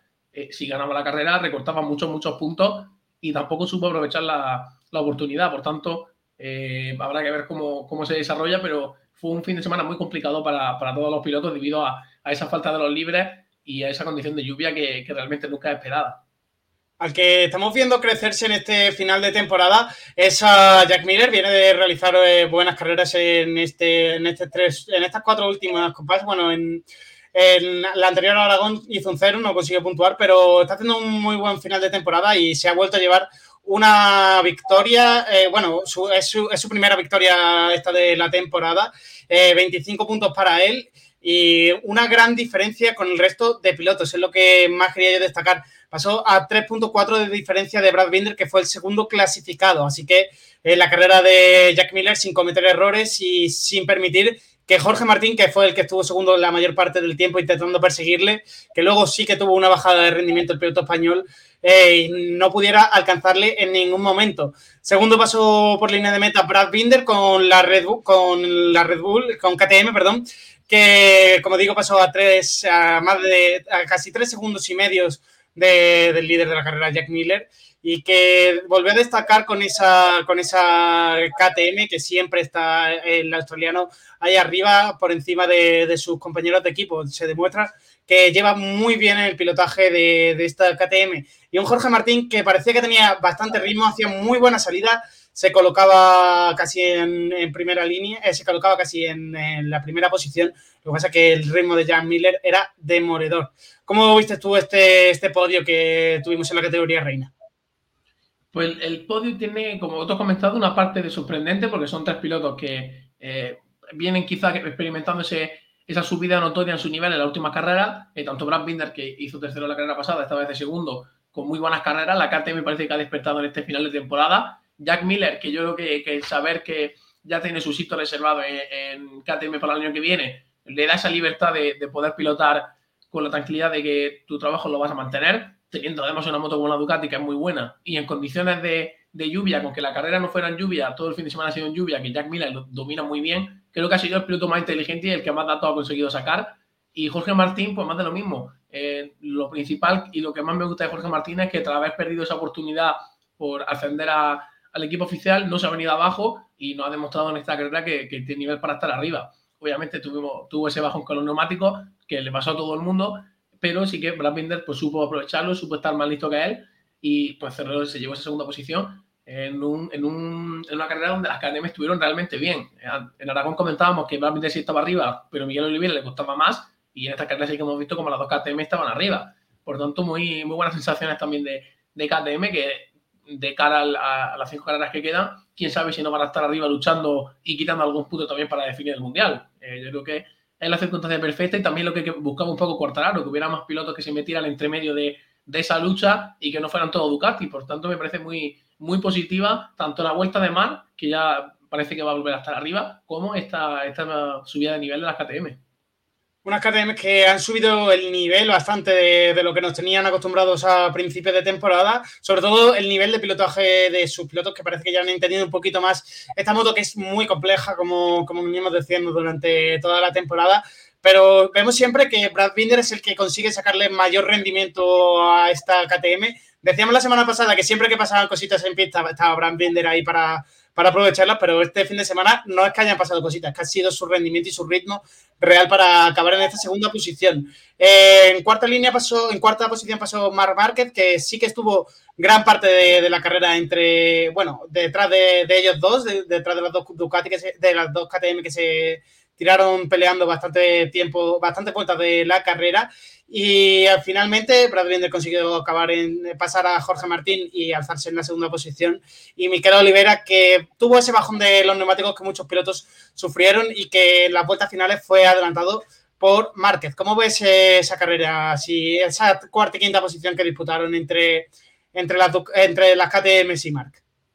Pues fue yo creo que la lucha más, más entretenida, esta junto a la de un poquito más abajo de, Bastianini, Peco y Cuartararo, pero en esta pelea sí que hubo más ritmo, eran los, que estaban arriba, y, que tuvo realmente luego un final inesperado, tanto Brad pasando a Jorge Martín, como Luca Marini acechando muy, muy de cerca a, Oliveira, no le quitó la quinta plaza, pues, eh, por milésimas de segundo, muy bien también eh, Luca Marini, el hermano de Valentino Rossi, que se postura ya claramente como candidato de futuro, ya tiene su contrato renovado, muy buena carrera de la suya, y fue, el, ya te comento, la que la zona que salvando la distancia con la de Peco y Cuartararo. Creo que esta tuvo más guerra, también los pilotos se jugaban menos, no se estamos jugando mundial.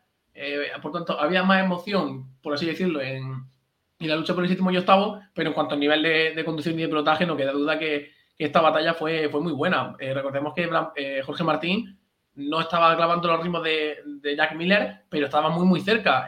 se distanciaban por por prácticamente muy pocas décimas y Brad Binder fue capaz de, no solo salir eh, indemne de la pelea con Mark y Oliveira, sino de cazar a Jorge Martín, que había abierto un poco de, de hueco contra ellos y, pasarlo. Por lo tanto, eh, muy bien Brad Binder y, realmente la lucha estuvo ahí, toda la carrera estuvo ahí. Eh, Mark que al final se llevó también el gato al agua, yo creo que Oliveira quizás es que el, que se vaya un poquito más triste, que lo vio, lo vio muy cerca durante toda la carrera y al final fue el que quedó el último de, de esa cola de, de cuatro pilotos y suplicando por no perder una, posición más. Pero fue muy, muy entretenida esa batalla que, que vimos entre las dos KTM, que nos dejaron buena, muy buen adelantamiento y sobre todo esa emoción también de saber si, si Mari va a aguantar hasta el final. Pues sí que aguantó hasta el final y además aguantó, como decimos, a muy buen ritmo, pasando en esas últimas vueltas finales a Miquel Oliveira, que pasó la línea de meta en quinta posición. El equipo de Valentino Rossi con Luca Marini, que parece que ha vuelto a recuperar un poquito de sensaciones que nos mostraba a principio de temporada, consiguió pasar sexto. ¿Cómo viste la carrera del piloto italiano? La carrera de Marini fue de menos a más. Eh, sí que es cierto que tuvo un inicio quizá un pelín más complicado, donde se encontró con mucho tráfico. Eh, también hubo un poquito de tapón en ese grupo de Cuartararo, donde lideraba el francés, pero había esa distancia muy abierta con, con Marc Marquez y las KTM, porque estaban haciendo tapón. Eh, realmente estaba, eh, Maverick Viñales estuvo muy solo en esa, en esa lucha, sí que tuvo eh, tramos los que sí peleó con Cuartararo, pero fue Luca Marini el que consiguió llegar y, y avanzar y colarse entre todos y, y, llevarse el gato en una sexta posición que no fue quinta, como ya he comentado antes, de milagro. Eh, la mejoría de de Luca Marini este año ha sido sensacional. Tanto de él como de Bezegui, que sí que esta carrera estuvo un, poquito más apagado, su compañero de equipo, pero tienen este equipo que Luca Marini lleva solo un, este es su segundo año en MotoGP y está muy arriba en el Mundial y en las carreras, y Marco Bezegui ahora mismo es el rookie de, del año. Por tanto, eh, eh, yo creo que el, desembarco de Valentino Rossi como, eh, como jefe de equipo no podría haber sido mejor. Y habrá que ver si, si esa eh, perspectiva que se tiene sobre esos dos pilotos que son muy jóvenes, hay que recordarlo, son todavía muy jóvenes, si se cumplen, porque vamos a ver una, una lucha encarnizada entre todos esos pilotos. Y además, con, el factor principal que le gusta a Ducati, piloto italiano, piloto de la casa, eh, Luca Marini con toda la historia de su hermano detrás, pues va a tener siempre esa publicidad extra que, que le va a venir muy bien a todas las marcas. Realmente se le viene a él un, un futuro muy apasionante. Se le viene un futuro muy apasionante eh, y está haciendo un buen final de mundial. Esperemos que consiga acabar lo más arriba posible y siga teniendo esa progresión dentro de, la categoría reina de MotoGP.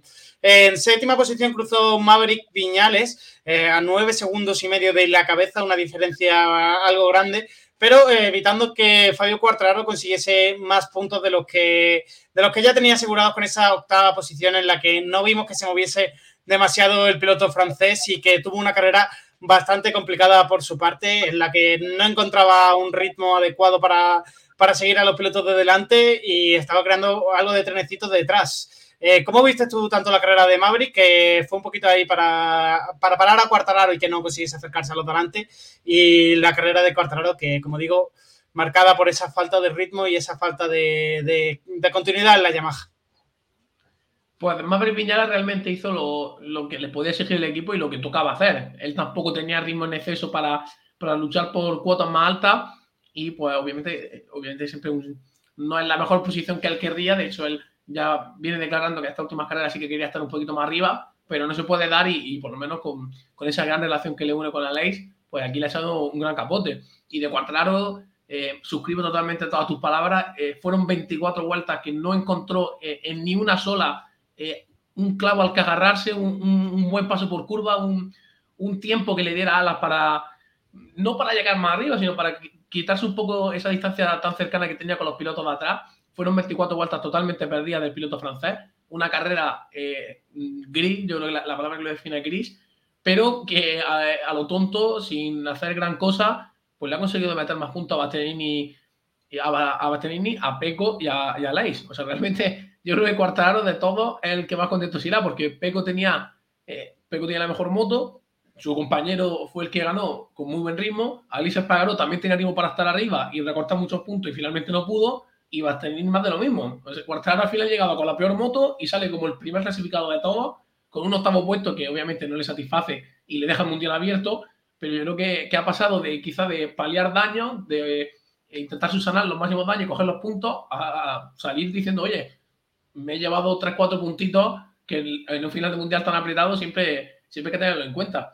Habrá que ver si, esta situación se repite, porque las carreras que vienen no son nada esperanzadoras, con, nada esperanzadoras para, ni para Cuartararo ni para Yamaha. Es que vimos, vimos la Yamaha, no había por dónde cogerla, la verdad es que ninguna, ni, ni la satélite fueron eh, que sabíamos que eran ellos por, porque Cuartararo lleva un mono muy especial y porque es líder del mundial y la realización lo siguió. Pero esa moto le cambia la pintura y le pone HRC de Honda.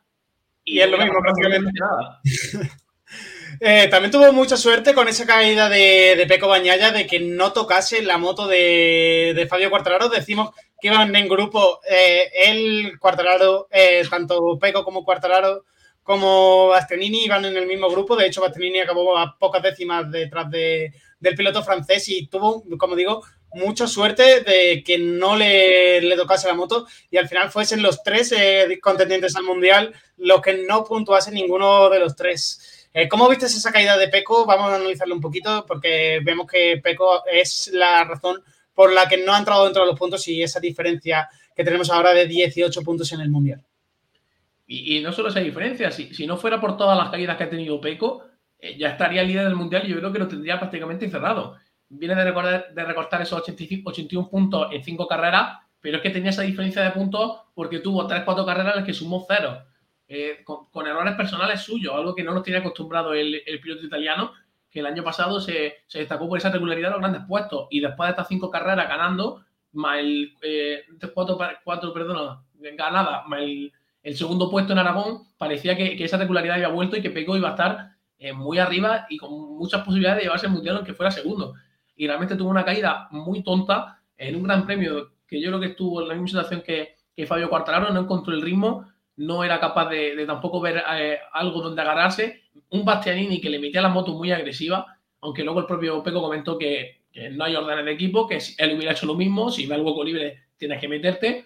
Muy, muy educado el piloto italiano que nunca ha tenido, quitando ese último follón que comenzamos hace un, un par de meses en Ibiza, siempre ha sido un piloto muy correcto y vimos cómo se cayó y empezó a aplaudir. Eh, luego él mismo confirmó que era eh, hacia él mismo porque sabe que, sabe que ha cometido un error muy grave. Eh, realmente no te estaba jugando una victoria y, y, has perdido cuatro puntos, cinco puntos en una caída totalmente absurda donde no te iba a reportar ningún beneficio tomar ese riesgo extra. Por tanto, él, él, sabe, él es consciente de su error, él es consciente de que ahora pues tiene que poner un poquito más de su parte para remontar, pero fue muy llamativo ver cómo salía aplaudiéndose y los propios comentaristas estaba la duda de, los comentaristas, todo el mundo teníamos la duda de si era en referencia a alguien o en referencia al mismo.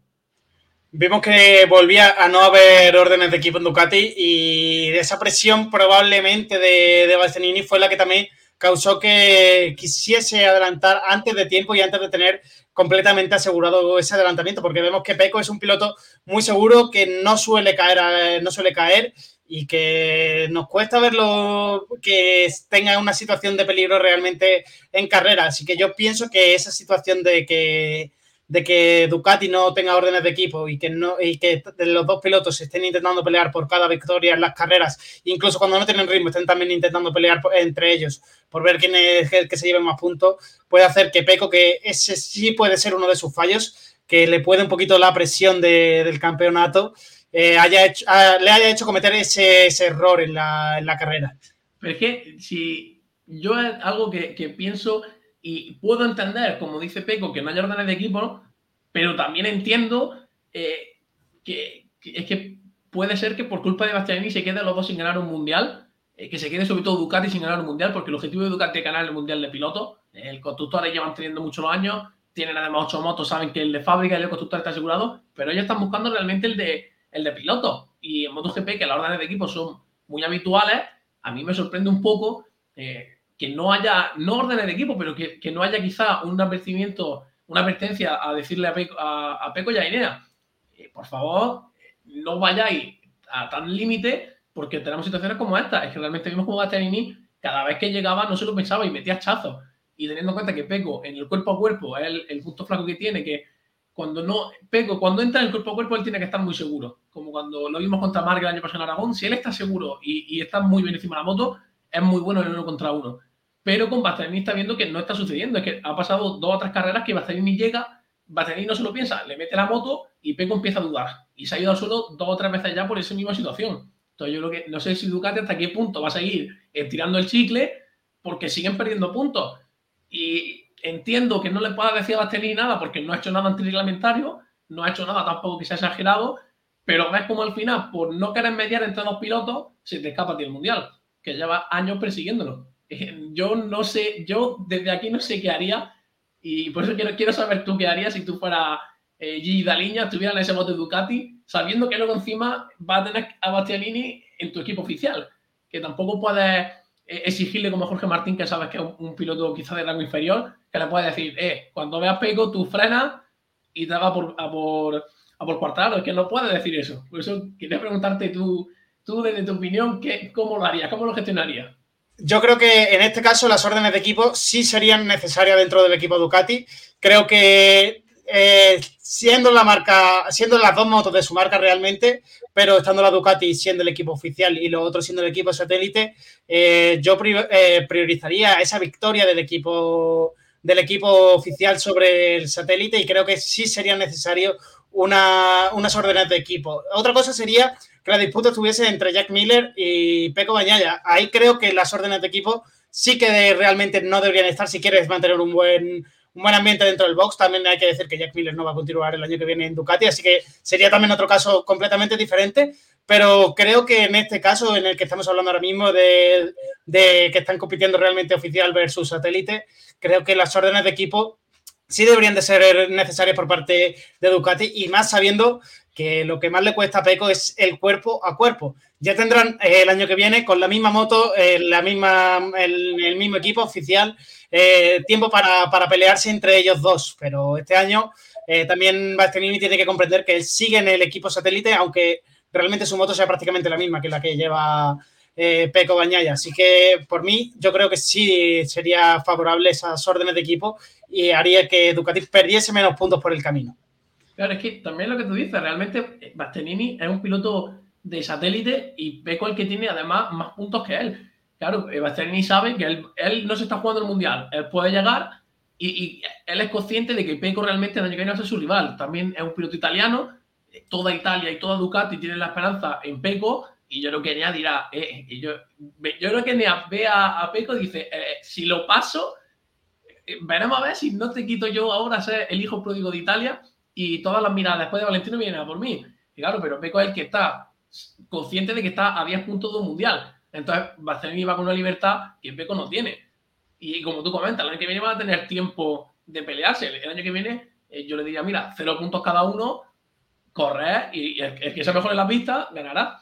Pero claro, es que ahora eso Peco lo entiende, Peco sabe que no puede arriesgar, pero Enea no. Y creo que es donde, donde entra lo que tú has comentado, la necesidad de que alguien que lo ve desde fuera, como es todo, todo el equipo de Ducati, pues tengan esa conversación porque es que, y el Nea realmente con 24 años, pues él dirá, no tengo ningún problema. Mientras no haga nada excesivamente agresivo ni, ni que pueda ser sancionado, yo, yo creo que le tiene más ganas a Peco que al resto de pilotos de, de Mundial.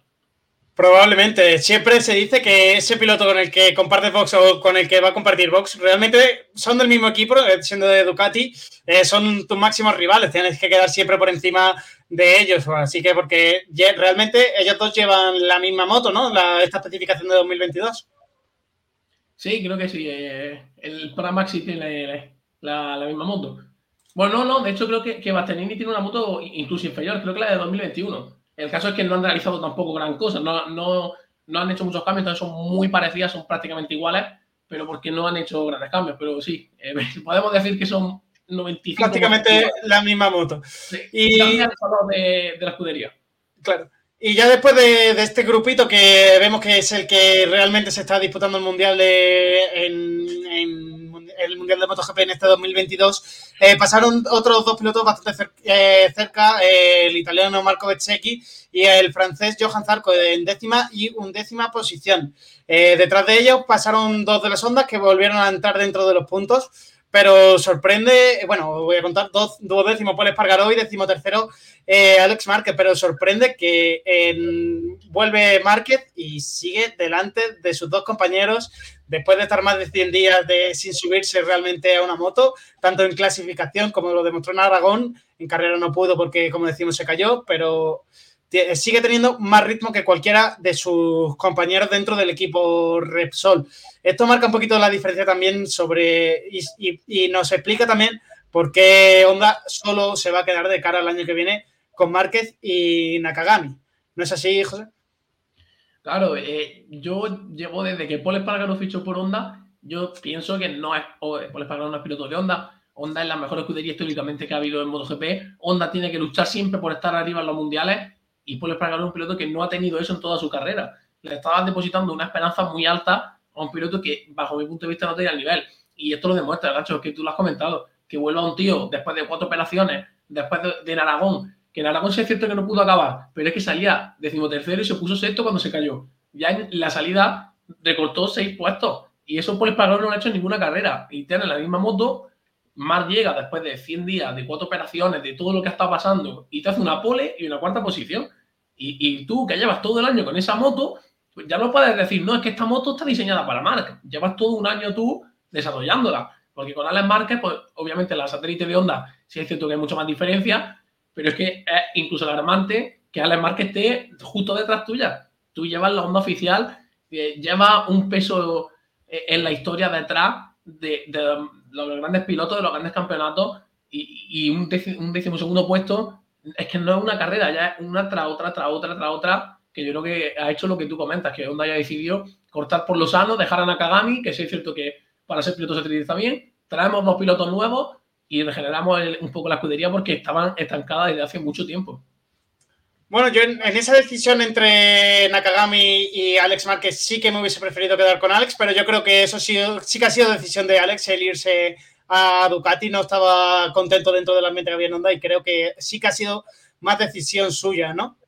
Sí, y es que Alex también hay que tener en cuenta que en Honda le hicieron un feo tremendo. Eh, le subieron a la, a la, moto oficial sin poder demostrar nada, lo bajaron a la satélite, algo que él, eh, él no decidió nada. Él, pues, a ti, tú tienes contrato con la escudería, no pueden hacer obviamente todo lo que quieras contigo, pero le hicieron ese feo que yo creo que a Alex Márquez no le siento nada bien y ha tenido una actitud muy profesional. Desde que pasó eso, siempre ha intentado seguir en onda, mejorar todo, toda la moto, todo lo que ha podido. Pero claro, si te llega Ducati con una oportunidad como esa, sabiendo que además tú no vas a recibir las oportunidades que quieres en la escudería en la que estás y que vienes de pasar un proceso en el que no se han portado bien contigo, pues yo entiendo totalmente a Alex Márquez que decida eh, probar algo nuevo. Eh, también es muy joven, recordemos que Alex Márquez eh, es mucho más joven que su hermano y tiene tiempo de que si ahora llega Ducati y se encuentra bien, pues puedes encontrar quizá un, un escalón más alto de estatus que en Honda no iba a encontrar ya, porque en Honda estaba condenado a ser piloto satélite.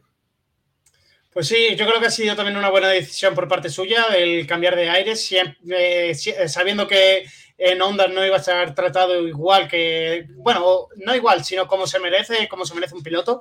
Y creo que le va a venir bien este cambio de, onda, de aire, ya lo dijimos en el programa en el que se hizo oficial que iba a fichar por Ducati que creo que le va a venir muy bien ese cambio de aires y va a hacer que consiga afianzándose dentro de, de la categoría que vemos que poquito a poco, aunque sea con esta onda, eh, entra cada vez más regularmente dentro de los puntos y va entendiendo mucho mejor el, el, la categoría que es, eh, al fin y al cabo, es la más complicada dentro de, de las tres categorías que tenemos dentro del programa de, de MotoGP.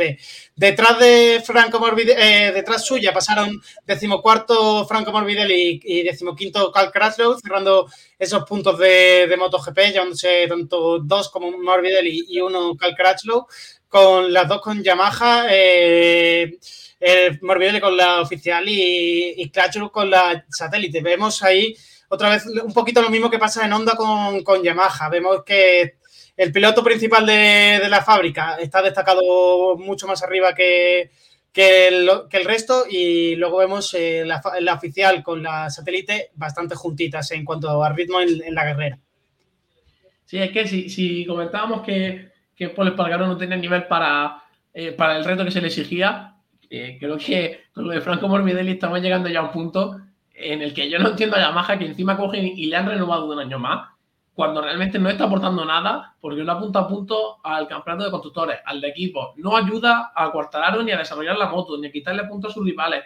Se pasea por los circuitos sin hacer nada y llega a calcárselo que es un piloto que está eh, prácticamente retirado, que es piloto probador y corre dos o tres veces al año, y es que queda a menos de una décima de ti, siendo tú un piloto además joven que Morbidelli, que en su paso por el Platona fue muy bueno. No hay que no hay que olvidarlo. Pero creo que Honda se ha estado acertado en decir, vale, pues te hemos dado tiempo, no ha funcionado, eh, gracias por tu servicio, tenemos que buscar algo nuevo. Pero es que Yamaha, en vez de eso, está viendo como su moto va cada vez más para abajo, como a Fabio le cuesta mantener esa situación de, privilegio, de estatus de campeón del mundo, y lo que hace es renovar a un piloto que no te aporta nada. No te aporta nada, luego tienes eh, en la satélite Carl, subiendo ciertas carreras, no sé por qué, no tiene un piloto fijo eh, en las dos satélites. Una situación muy rara de Yamaha que actúa más como si fuera Suzuki, sabiendo que se va a ir al final de año, que, prácticamente como Yamaha que está jugando el mundial de el mundial de pilotos, perdón, y siendo Yamaha que también es de las, más, de las marcas más emblemáticas que hay. No entiendo esa situación, pero lo de Franco Morbidelli ya es insostenible por todos lados. No sé si te oye, Nacho. Eh, decía que esa situación en Yamaha está siendo muy, muy complicada y no la están gestionando de la mejor manera. El piloto Cuartararo siempre se está quejando de que las novedades eh, no están llegando y no se está evolucionando bien la, moto de cara al 2023. Y también viene por eso, porque no tiene un compañero competitivo que que le ayude a él mismo a seguir desarrollando esa moto de cara al 2023. Y ya cerrando la clasificación, vemos que pasó Alex Espargaró con ese problema que tuvo en la salida, como has comentado José, eh, un problema relacionado con la electrónica de la moto y que le hizo entrar en la vuelta de formación a cambiar esa, esa moto con la que salía. Y de hecho no salió ni con la misma especificación de neumáticos a carrera, así que tuvo una carrera muy complicada, la remontada y que finalmente no consiguió llegar a esos puntos y acabó sexto y distanciándose así hasta los 25 puntos que hay ahora mismo de diferencia en el Mundial entre él y Fabio Quartararo. Detrás suya pasaron Raúl Fernández, eh, Fabio Di Antonio en posición decimoséptima, octavo Raúl Fernández, decimonoveno Remy Garner y vigésimo Takaki Nakagami. Sin acabar eh, la carrera eh, pasaron Francesco Bañaya, Alex Rin, Darren Binder, Takuya Suda, eh, Tetsuda Nagashima. Y así acabó todo, toda esta carrera del Gran Premio de Japón. ¿Algo más que comentar, José? Pues poco más. Realmente la carrera de Japón, que siempre es eh, el máximo estandarte donde las marcas japonesas, tanto Yamaha como Honda, eh, siempre quieren llevar a cabo una gran carrera, un, un gran desplazamiento de masa, similar como cuando Ducati corre en Italia. Pues realmente vemos como ninguna marca japonesa ha estado arriba, como de los pilotos que abandonan eh, Nagashima es de Honda, eh, Suda es de Suzuki, Rins es de Suzuki, Darren Binder es de Yamaha. Eh, de los cinco pilotos que no han acabado, cuatro son de, la escudería japonesa. Su mejor resultado es un, cuarto puesto de Mar Márquez que llega realmente sin saber cómo y parece que lo que está claro es que está cambiando un poco ese predominio de las marcas japonesas sobre, la europea, sobre todo con, este avance de Ducati, de la también, que hay que, hay que nombrar el gran trabajo que están haciendo, y KTM, que poquito a poco eh, sigue recortando distancia, por tanto, eh, tienen un gran trabajo en, Japón, las dos marcas, porque como, venimos comentando, están en una situación muy crítica, y como no cuentan soluciones, vamos a ver una situación atípica en la que ninguna marca japonesa esté arriba. Pues eh, habrá que seguir esas últimas carreras que nos quedan del Mundial muy pendientes, esas cuatro últimas carreras que tendremos en Tailandia esta semana. Después nos tendremos que ir a Australia, en Malasia y eh, a Valencia para acabar ese campeonato del mundo de, de MotoGP. Vamos a repasar un poquito ese, mundial que lo hemos ido viendo, esa clasificación mundial que le hemos ido viendo un poquito durante el programa. con Fabio Quartararo primero con 219 puntos, seguido de Bañaya a 18 puntos de él con 201. Eh, Alex Espargaro está tercero con 194 y a, 25 puntos de diferencia eh, tras no haber puntuado este fin de semana. Cuarto se encuentra Bastianini con 170 puntos. Eh, Miller está quinto con Miller está quinto con 159, perdón. Sexto está Brad Binder que, que tiene que tiene 148, séptimo eh, Johan Zarco con 138 puntos, Jorge Martín con 120, noveno es Maverick Viñales con 113, Alex Rins es décimo con 108 puntos, con 106 está eh, Miquel Olivera en undécima posición, duodécimo es Luca Marini con 101 puntos. Marco Bezzecchi está en décimo tercera posición con 80 puntos. Joan Mir, décimo cuarto con 77. Marc Márquez, el primero de la sonda, después de haberse tirado sin correr prácticamente la mitad del mundial, eh, con 73 puntos. Décimo sexto, su compañero Paul Espargaró con 47, una gran diferencia de puntos. Eh, décimo séptimo, Nakagami con 46. Alex Márquez con 42. Eh, décimo octavo, Franco Morbidelli. Décimo noveno con 28. Vigésimo.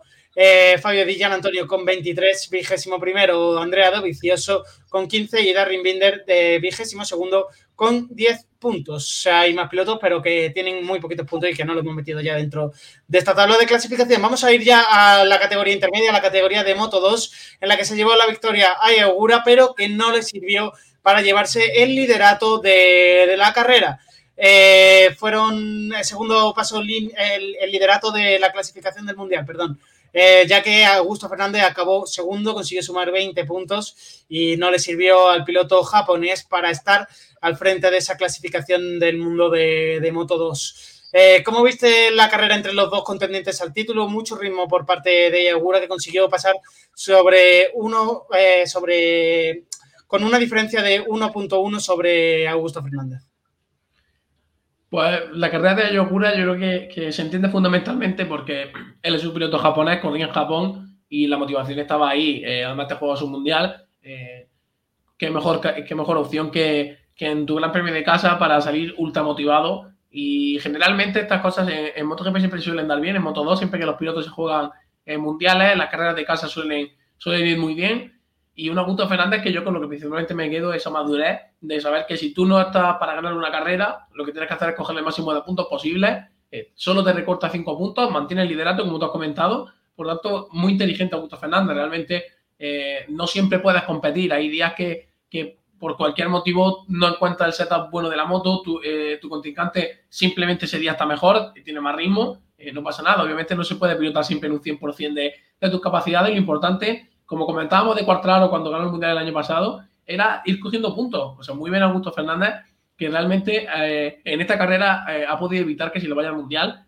y, augura, demuestra que va a seguir usando ese Mundial. Quedan cuatro carreras, están a dos puntitos si no me equivoco, y este final de Moto 2 va a ser muy, muy emocionante vamos a tener un final muy emocionante y que yo estoy seguro que Alonso López hubiese estado dentro si hubiese estado desde el principio del Mundial, porque nos está dejando un final de campeonato bastante impresionante con la voz oscuro. Eh, cruzó la línea de meta en tercera posición, un nuevo podio para él después de venir de, esa victoria.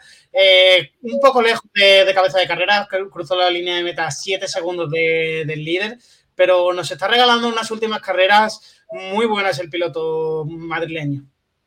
Claro, al fin y al cabo hay que tener en cuenta lo que, lo que tú has comentado. Lleva, eh, hubo un tiempo en la categoría en la que él no estaba corriendo, por tanto, ni el desarrollo de la moto ni el desarrollo suyo como piloto se encuentra al nivel de dos pesos pesados como son Ogura y Augusto Fernández, que están peleando por ese mundial, con un Augusto que suena ya para ocupar un puesto en, moto, en MotoGP. Por tanto, realmente eh, sucederá como pasa en Inglaterra con el fútbol. Siempre se habla del mejor del resto. Pues creo que Alonso López, como te has comentado, si hubiera estado todo el año, no solo sería el mejor del resto, sino que hubiera estado también arriba con un Pedrito Acosta que también hemos quedado con esa intriga de ver qué hubiera pasado si no hubiera tenido ese principio tan errático con esas luchas internas con KTM, pero que bueno, que es que mejor que saber que el año que viene van a estar los dos en sus plenas condiciones, van a estar los dos todo un año corriendo, con la experiencia ganada de este mundial y con el cuchillo entre los dientes, porque son dos pilotos que, que otra cosa no, pero el espectáculo seguro que te lo dan. Por tanto, vamos a ver, eh, yo personalmente tengo muchas ganas de, de que se resuelva este mundial, que a gusto lo gane, que suba a, Moto, a MotoGP como campeón de Moto 2, que siempre te da un estatus y que el año que viene pues, podamos disfrutar de, esa gran lucha entre los dos pilotos españoles. muy importante este añito de experiencia que están cogiendo ellos dos, tú mismo lo has dicho, y que de cara al año que viene yo creo que también van a ser los dos que van a intentar luchar por ese título de Moto 2 en la categoría intermedia.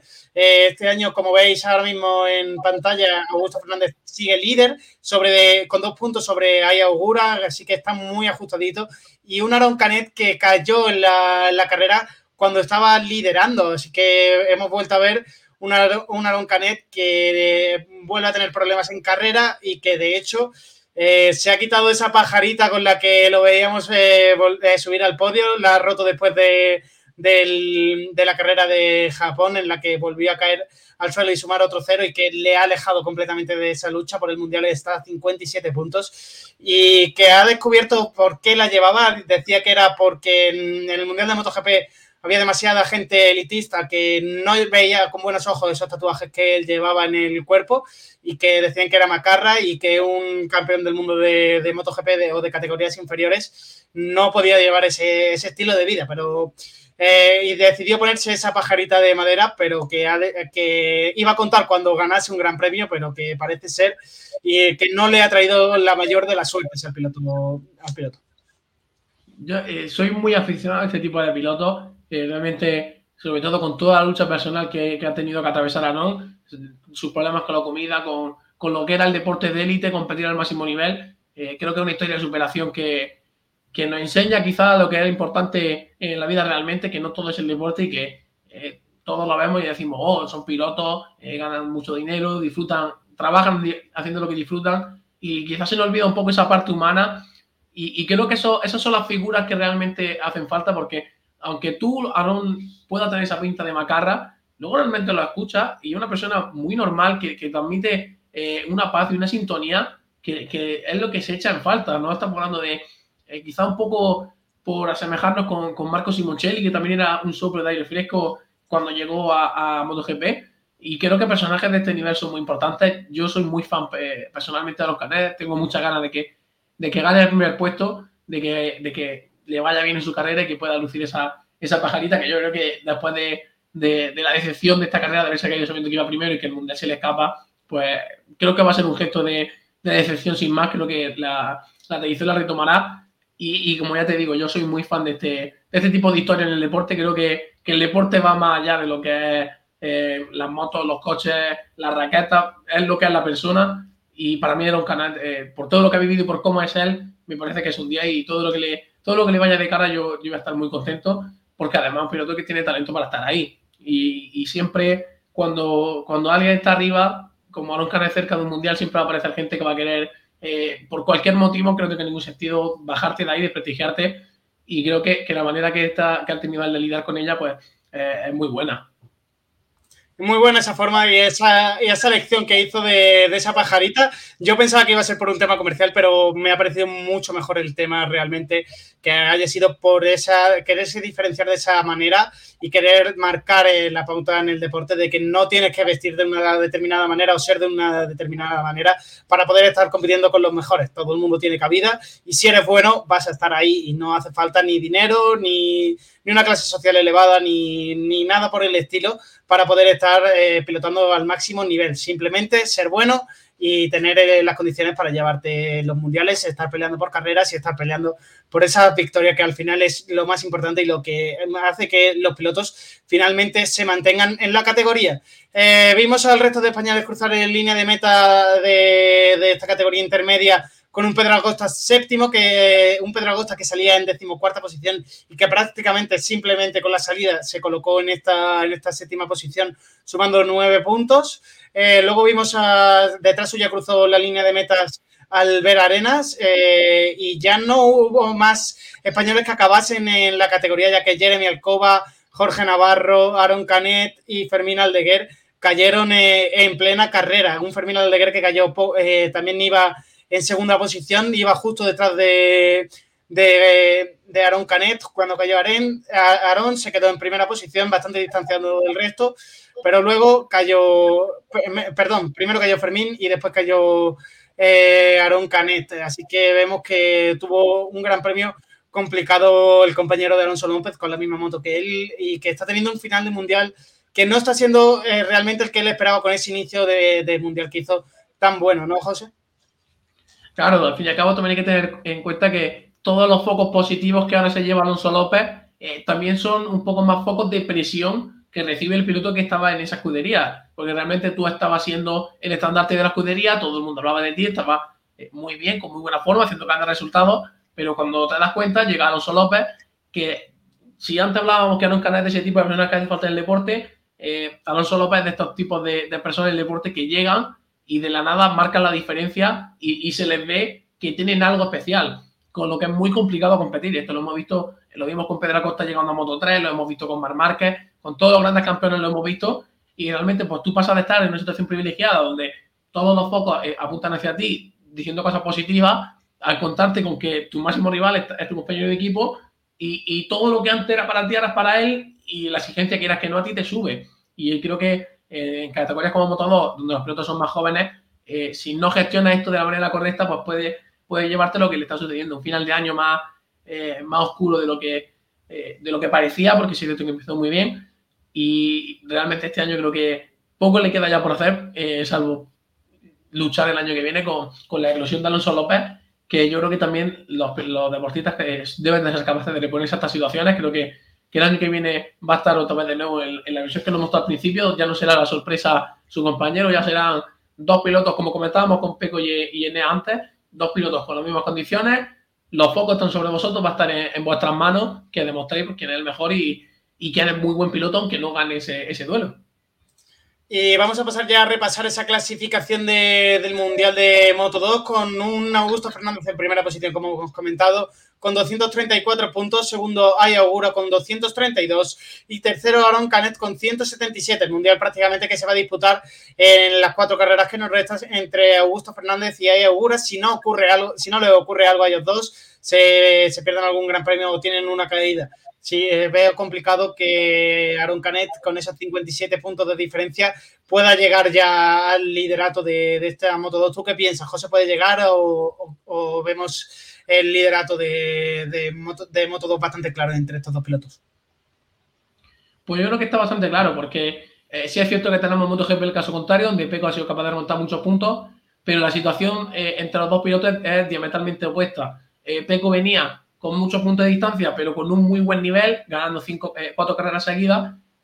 Y Aaron Canet eh, viene también con una diferencia, como son 50 puntos, pero vemos como estas carreras anteriores no ha estado en su mejor nivel, ha estado más dubitativo, consciente de que el Mundial se le escapaba, y ya en estas cinco carreras, eh, como tú comentabas, salvo que haya un cúmulo de carreras, de, mala suerte, de caída, va a estar muy complicado que no pueda luchar por este Mundial. Y le queda, yo creo que le queda pues luchar todo lo que pueda este Mundial, conseguir los máximos puntos una tercera posición siempre bienvenida, pero creo que está muy cerrado. Eh, quedan muy pocas carreras y no veo que. Primero, no veo que Alon Canet esté con ese nivel superlativo de a lo mejor ganar todas las carreras que quedan, pero sobre todo lo que veo que los dos de arriba eh, están muy constantes siempre en los puestos de arriba. Eh, es que si realmente si Alon Canet gana todas las carreras, pero Augusto y, Ogura se mantienen en el podium, recortas cinco puntos solo por carrera. realmente no te, no te da tiempo ya físico a, materializar la remontada salvo gran sorpresa que creo, que no va a pasar porque la regularidad de estos pilotos, eh, venimos comentándolo todo el año, está siendo muy buena. Y ya vamos a pasar a comentar esta Moto 3 ya para ir terminando. En Moto 3 que ganó, volvió a ganar Izan Guevara, que estaba marcándose un final de temporada espectacular. Eh, vuelve a ganar y se distancia todavía más de su compañero de equipo y único por ahora contendiente al Mundial, Sergio García, que acabó la carrera en cuarta posición. Eh, ¿Cómo ves tú este Mundial de, Moto 3? Ya parece que Izan Guevara lo puede tener bastante hecho. Tiene 45 puntos también de diferencia. Vemos que no es una diferencia tan grande como la que hay en Moto 2, pero la superioridad que está mostrando Izan Guevara sobre Sergio García en estas últimas carreras de la temporada eh, está asustando. Doble victoria consecutiva en Aragón y en Japón, las que lleva arrastrando ahora mismo el piloto mallorquín. Claro, aquí realmente se juntan los dos factores. El piloto que tiene la ventaja de puntos es el que está consiguiendo aumentar la carrera tras carrera, el que está eh, mostrando un mayor nivel. Por tanto, eh, Sergio García necesita primero él elevar mucho su nivel y ser el que gane las carreras eh, sistemáticamente, pero también necesita que Izan Guevara baje ese nivel y deje de conseguir tantos puntos. Creo que son muchos cúmulos que en cinco carreras con 45 puntos no le da tiempo a remontar. Izan Guevara, como tú decías, con estas últimas carreras que han sido muy buenas, se ha asegurado el Mundial. Creo que eh, es lo que veníamos hablando, que quizá le faltaba a Cuartararo, tener esa posibilidad de cerrar el Mundial y no jugártelo todo en la última carrera. Izan Guevara ha estado muy bien, viene de ganar dos, carreras seguidas, donde le ha metido también muchos puntos, porque de, primero a cuarto ya sí son una diferencia notable de puntos. Y, la regularidad que ha tenido todo el año Izan Guevara la acompaña con un, final de, con un final de temporada donde te lo juegas todo al nivel en el que está, pues solo queda eh, quitarse el sombrero, sobre todo eh, Sergio García y el resto de competidores, y felicitarle por el buen año, que yo creo que realmente lo tiene muy, muy atado. Y como comentábamos antes, salvo circunstancia mayor de, una lesión que le impida a lo mejor correr el resto de carrera o, problemas técnicos, va a estar muy, muy complicado que, que alguien que no se dice en Guevara se lleve este mundial. En quinta, posición, pasó David Muñoz, un piloto que está sorprendiendo que llegaba nuevo al Mundial en mitad de temporada, el, mismo caso que podría ocurrir con Alonso López. Este piloto también está sorprendiendo, es muy joven, tan solo tiene 18 años y, está, ha conseguido estar ahí arriba desde el momento en el que llegó. Eh, sorprende mucho que David Muñoz haya, hecho esta irrupción en la categoría siendo tan joven y que esté ahí arriba casi todas las carreras y peleando con, los grandes. Quizás peque un poquito de, esta de, esta, de ser tan prematuro en la categoría y de haber llegado tan tarde, eh, porque hay momentos de, en la carrera en la que puede tener momentos de tensión con el resto de, los pilotos, pero creo que está marcando muy buena temporada, ¿no, José? Claro, es que realmente en Moto 3 eh, yo creo que es una de las categorías donde la estrategia es más importante, porque las motos son tan iguales y realmente son las 20 vueltas que dura, eh, están muy junto con todos tus rivales, tanto para adelante como para atrás. Tienes que ser muy estable y eso, eh, eso te lo da la, experiencia y la edad. Pero aún así, eh, como tú comentabas, muy llamativo que, solo llegando tan joven, solo mitad de año, consiga estos resultados. Es que te metes a ver los mundiales y ves a Alonso López, solo medio año y está arriba. con él lo mismo. Es que parece que te dan ganas de cogerte un mono e intentarlo tú también, porque es que parece que es fácil pero es que es muy raro y, habla muy bien del nivel que tienen estos dos pilotos. No es nada sencillo llegar a un mundial a mitad de temporada donde eh, la moto es que prácticamente no la has desarrollado, no es tuya, tienes que adaptarte a lo que hay y, luchar arriba. Obviamente tiene, eh, como todos los pilotos, tiene 18 años, acabas de llegar al mundial. También sabes que no te juegas nada porque en esa media temporada has perdido muchos puntos, te da esa libertad de, experimentar y probar cosas que creo que también le va a venir muy bien. Eh, pero como te digo, habla muy bien de, que tú llegues y, nada más llegar ya des un golpe en la mesa y la gente ya empieza a acordarse de tu nombre, habla muy bien de ti, sobre todo te augura un futuro bastante, bastante prometedor. Habrá que ver de cara a la próxima temporada que la va a tener entera, así que tendremos pilotos españoles para, para rato. Detrás suya, en undécima posición, eh, Xavier Artigas cruzó la línea de meta. Eh, eh, Iván Artola en decimotercera posición. También cruzaron la línea de meta el resto de españoles en decimoctava posición Adrián Fernández, Ana Carrasco décimo, novena y sin terminar acabaron Jaume Masia, eh, Daniel Holgado y Carlos Tatay, que tampoco está teniendo la temporada deseada y que el año que viene parece ser que va a abandonar esta categoría de Moto 3. Eh, terminado esto, hemos terminado de repasar ese gran premio de, Japón. ¿Algo más que comentar, José? Pues solo una pena eh, comentar la situación de Jeremy Masia, que el año pasado sí que estuvo hasta parte final del campeonato luchando, pero este año vemos como se vimos cómo se descolgó muy rápido y no ha tenido un buen año. No ha estado prácticamente en ninguna carrera arriba, ha alternado a lo mejor un cuarto o quinto puesto con algún podio suelto, pero no hemos visto quizá esa, ese pasito más que se esperaba después de, todo un año compitiendo por el Mundial. Una pena, habrá que ver el año que viene. Él sí tiene su, su vuelta asegurado, lo veremos corriendo en motor el año que viene y esperemos que este ya sea por fin el año definitivo en el que, en el que se asiente. Que mm, volvemos a lo de antes, parece, eh, vemos con tanta asiduidad que lleguen pilotos nuevos que cogen rápidamente y se asienten en los puestos altos que nos da la sensación de que es muy fácil, pero lo normal es que te pase como yo me que tenga un poquito de, necesites un tiempo de adaptación, de, ver que está el, el mejor campeonato de motociclismo del mundo y poder llegar arriba requiere un poco de tiempo. Por tanto, creo que es el proceso natural, no hay que exigirle de más, pero como comento, una pena porque esta temporada se le preveía muy buena también, pero creo que sigue contando con el respaldo del equipo y, espero que el año que viene le podamos ver con, más seguridad los puestos altos de, la carrera.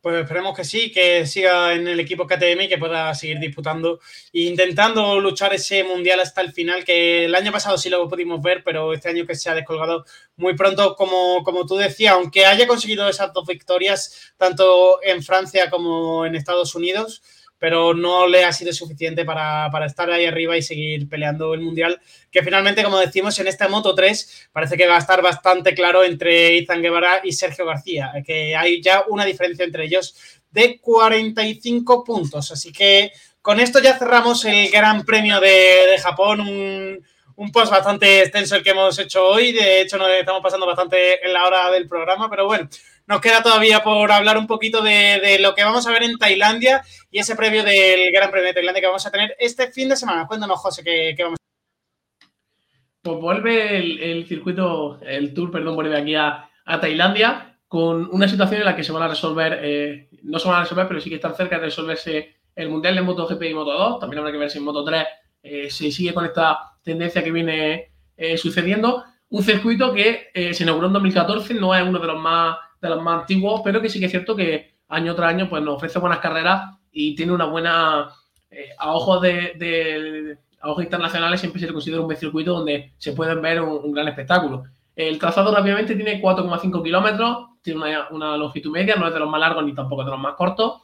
Un circuito bastante normalito, con 12 curvas, donde sí que es cierto que se observa un poco una tendencia hacia la derecha, con 5 curvas izquierda, 7 a derecha.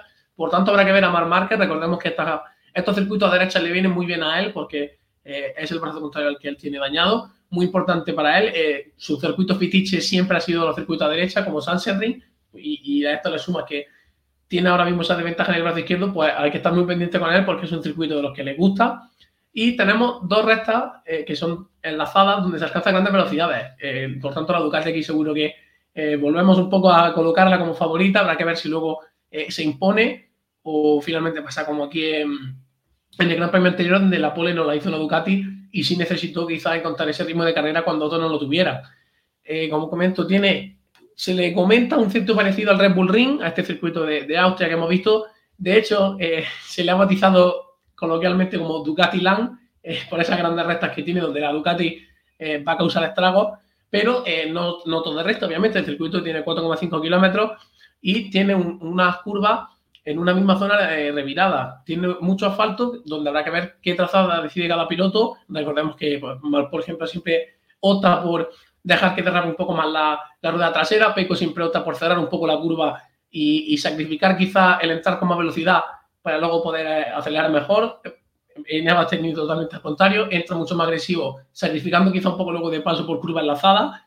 Habrá que ver cómo, cómo llevan a cabo esa estrategia, porque en este circuito sí que hay un par de zonas donde sí tienen que enlazar y habrá que ver pues, qué estrategia se lleva, se lleva la palma, aunque como comento, la Ducati seguirá, seguirá siendo la favorita. Una frase que nos hemos cansado de decir este año, Ducati es favorita, pero eh, obviamente puede pasar de todo. Ducati es favorita, pero eh, Quartararo sigue siendo el, el, líder del mundial. Aleix Pagro va a volver con muchas ganas de, de, intentar volver a lucharlo y en Ducati seguimos con esa guerra civil que aunque no esté eh, oficial, yo creo que ya sí que está viendo un poquito de, de mensajitos por, por atrás.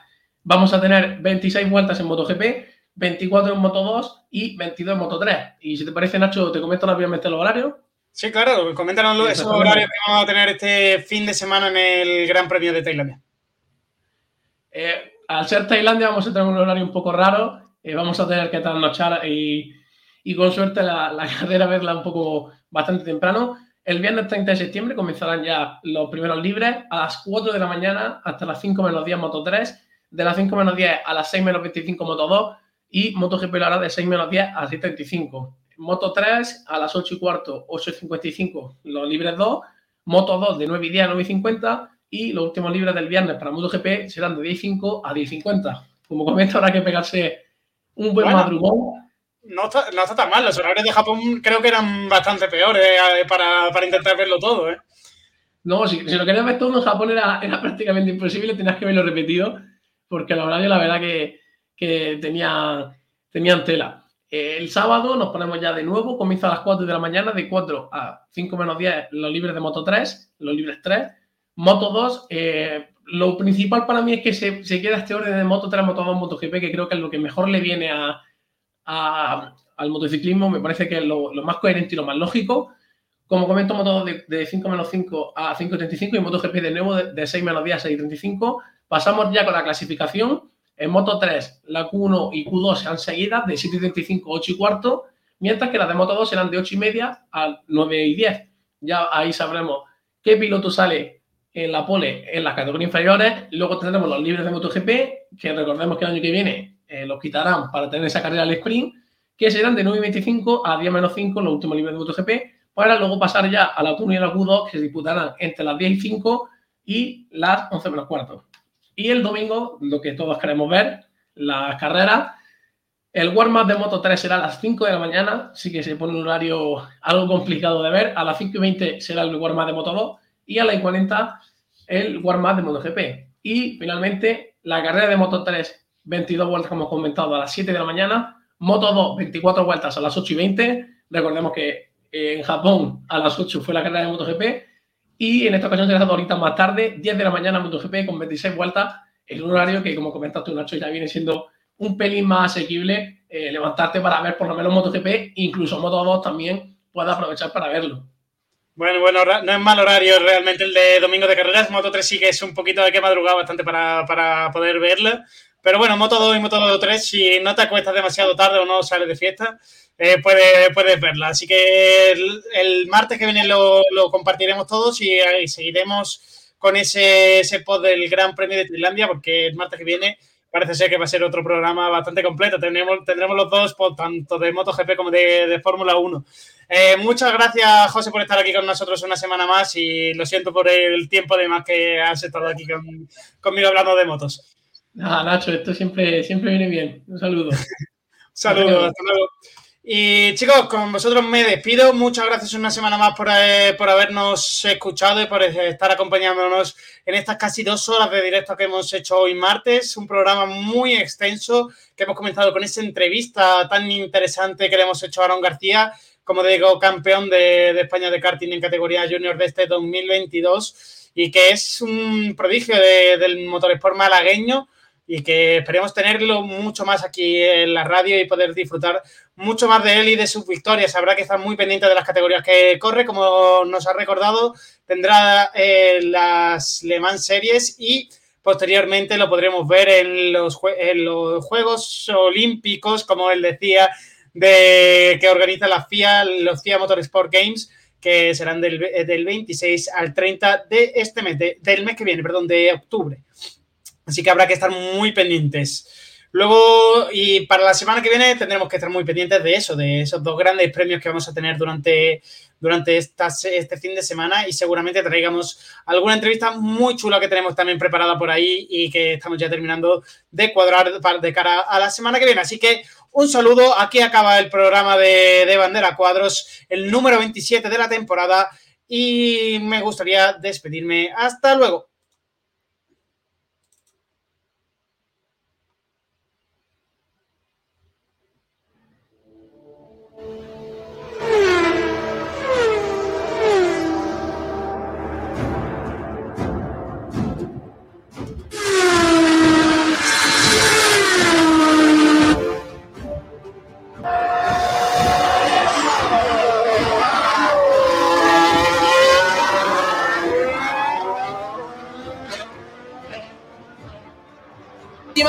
de carrera. Sainz en busca de la victoria, en búsqueda de su primera victoria en la Fórmula 1. Desde hace siete años no lo consigue ningún piloto español.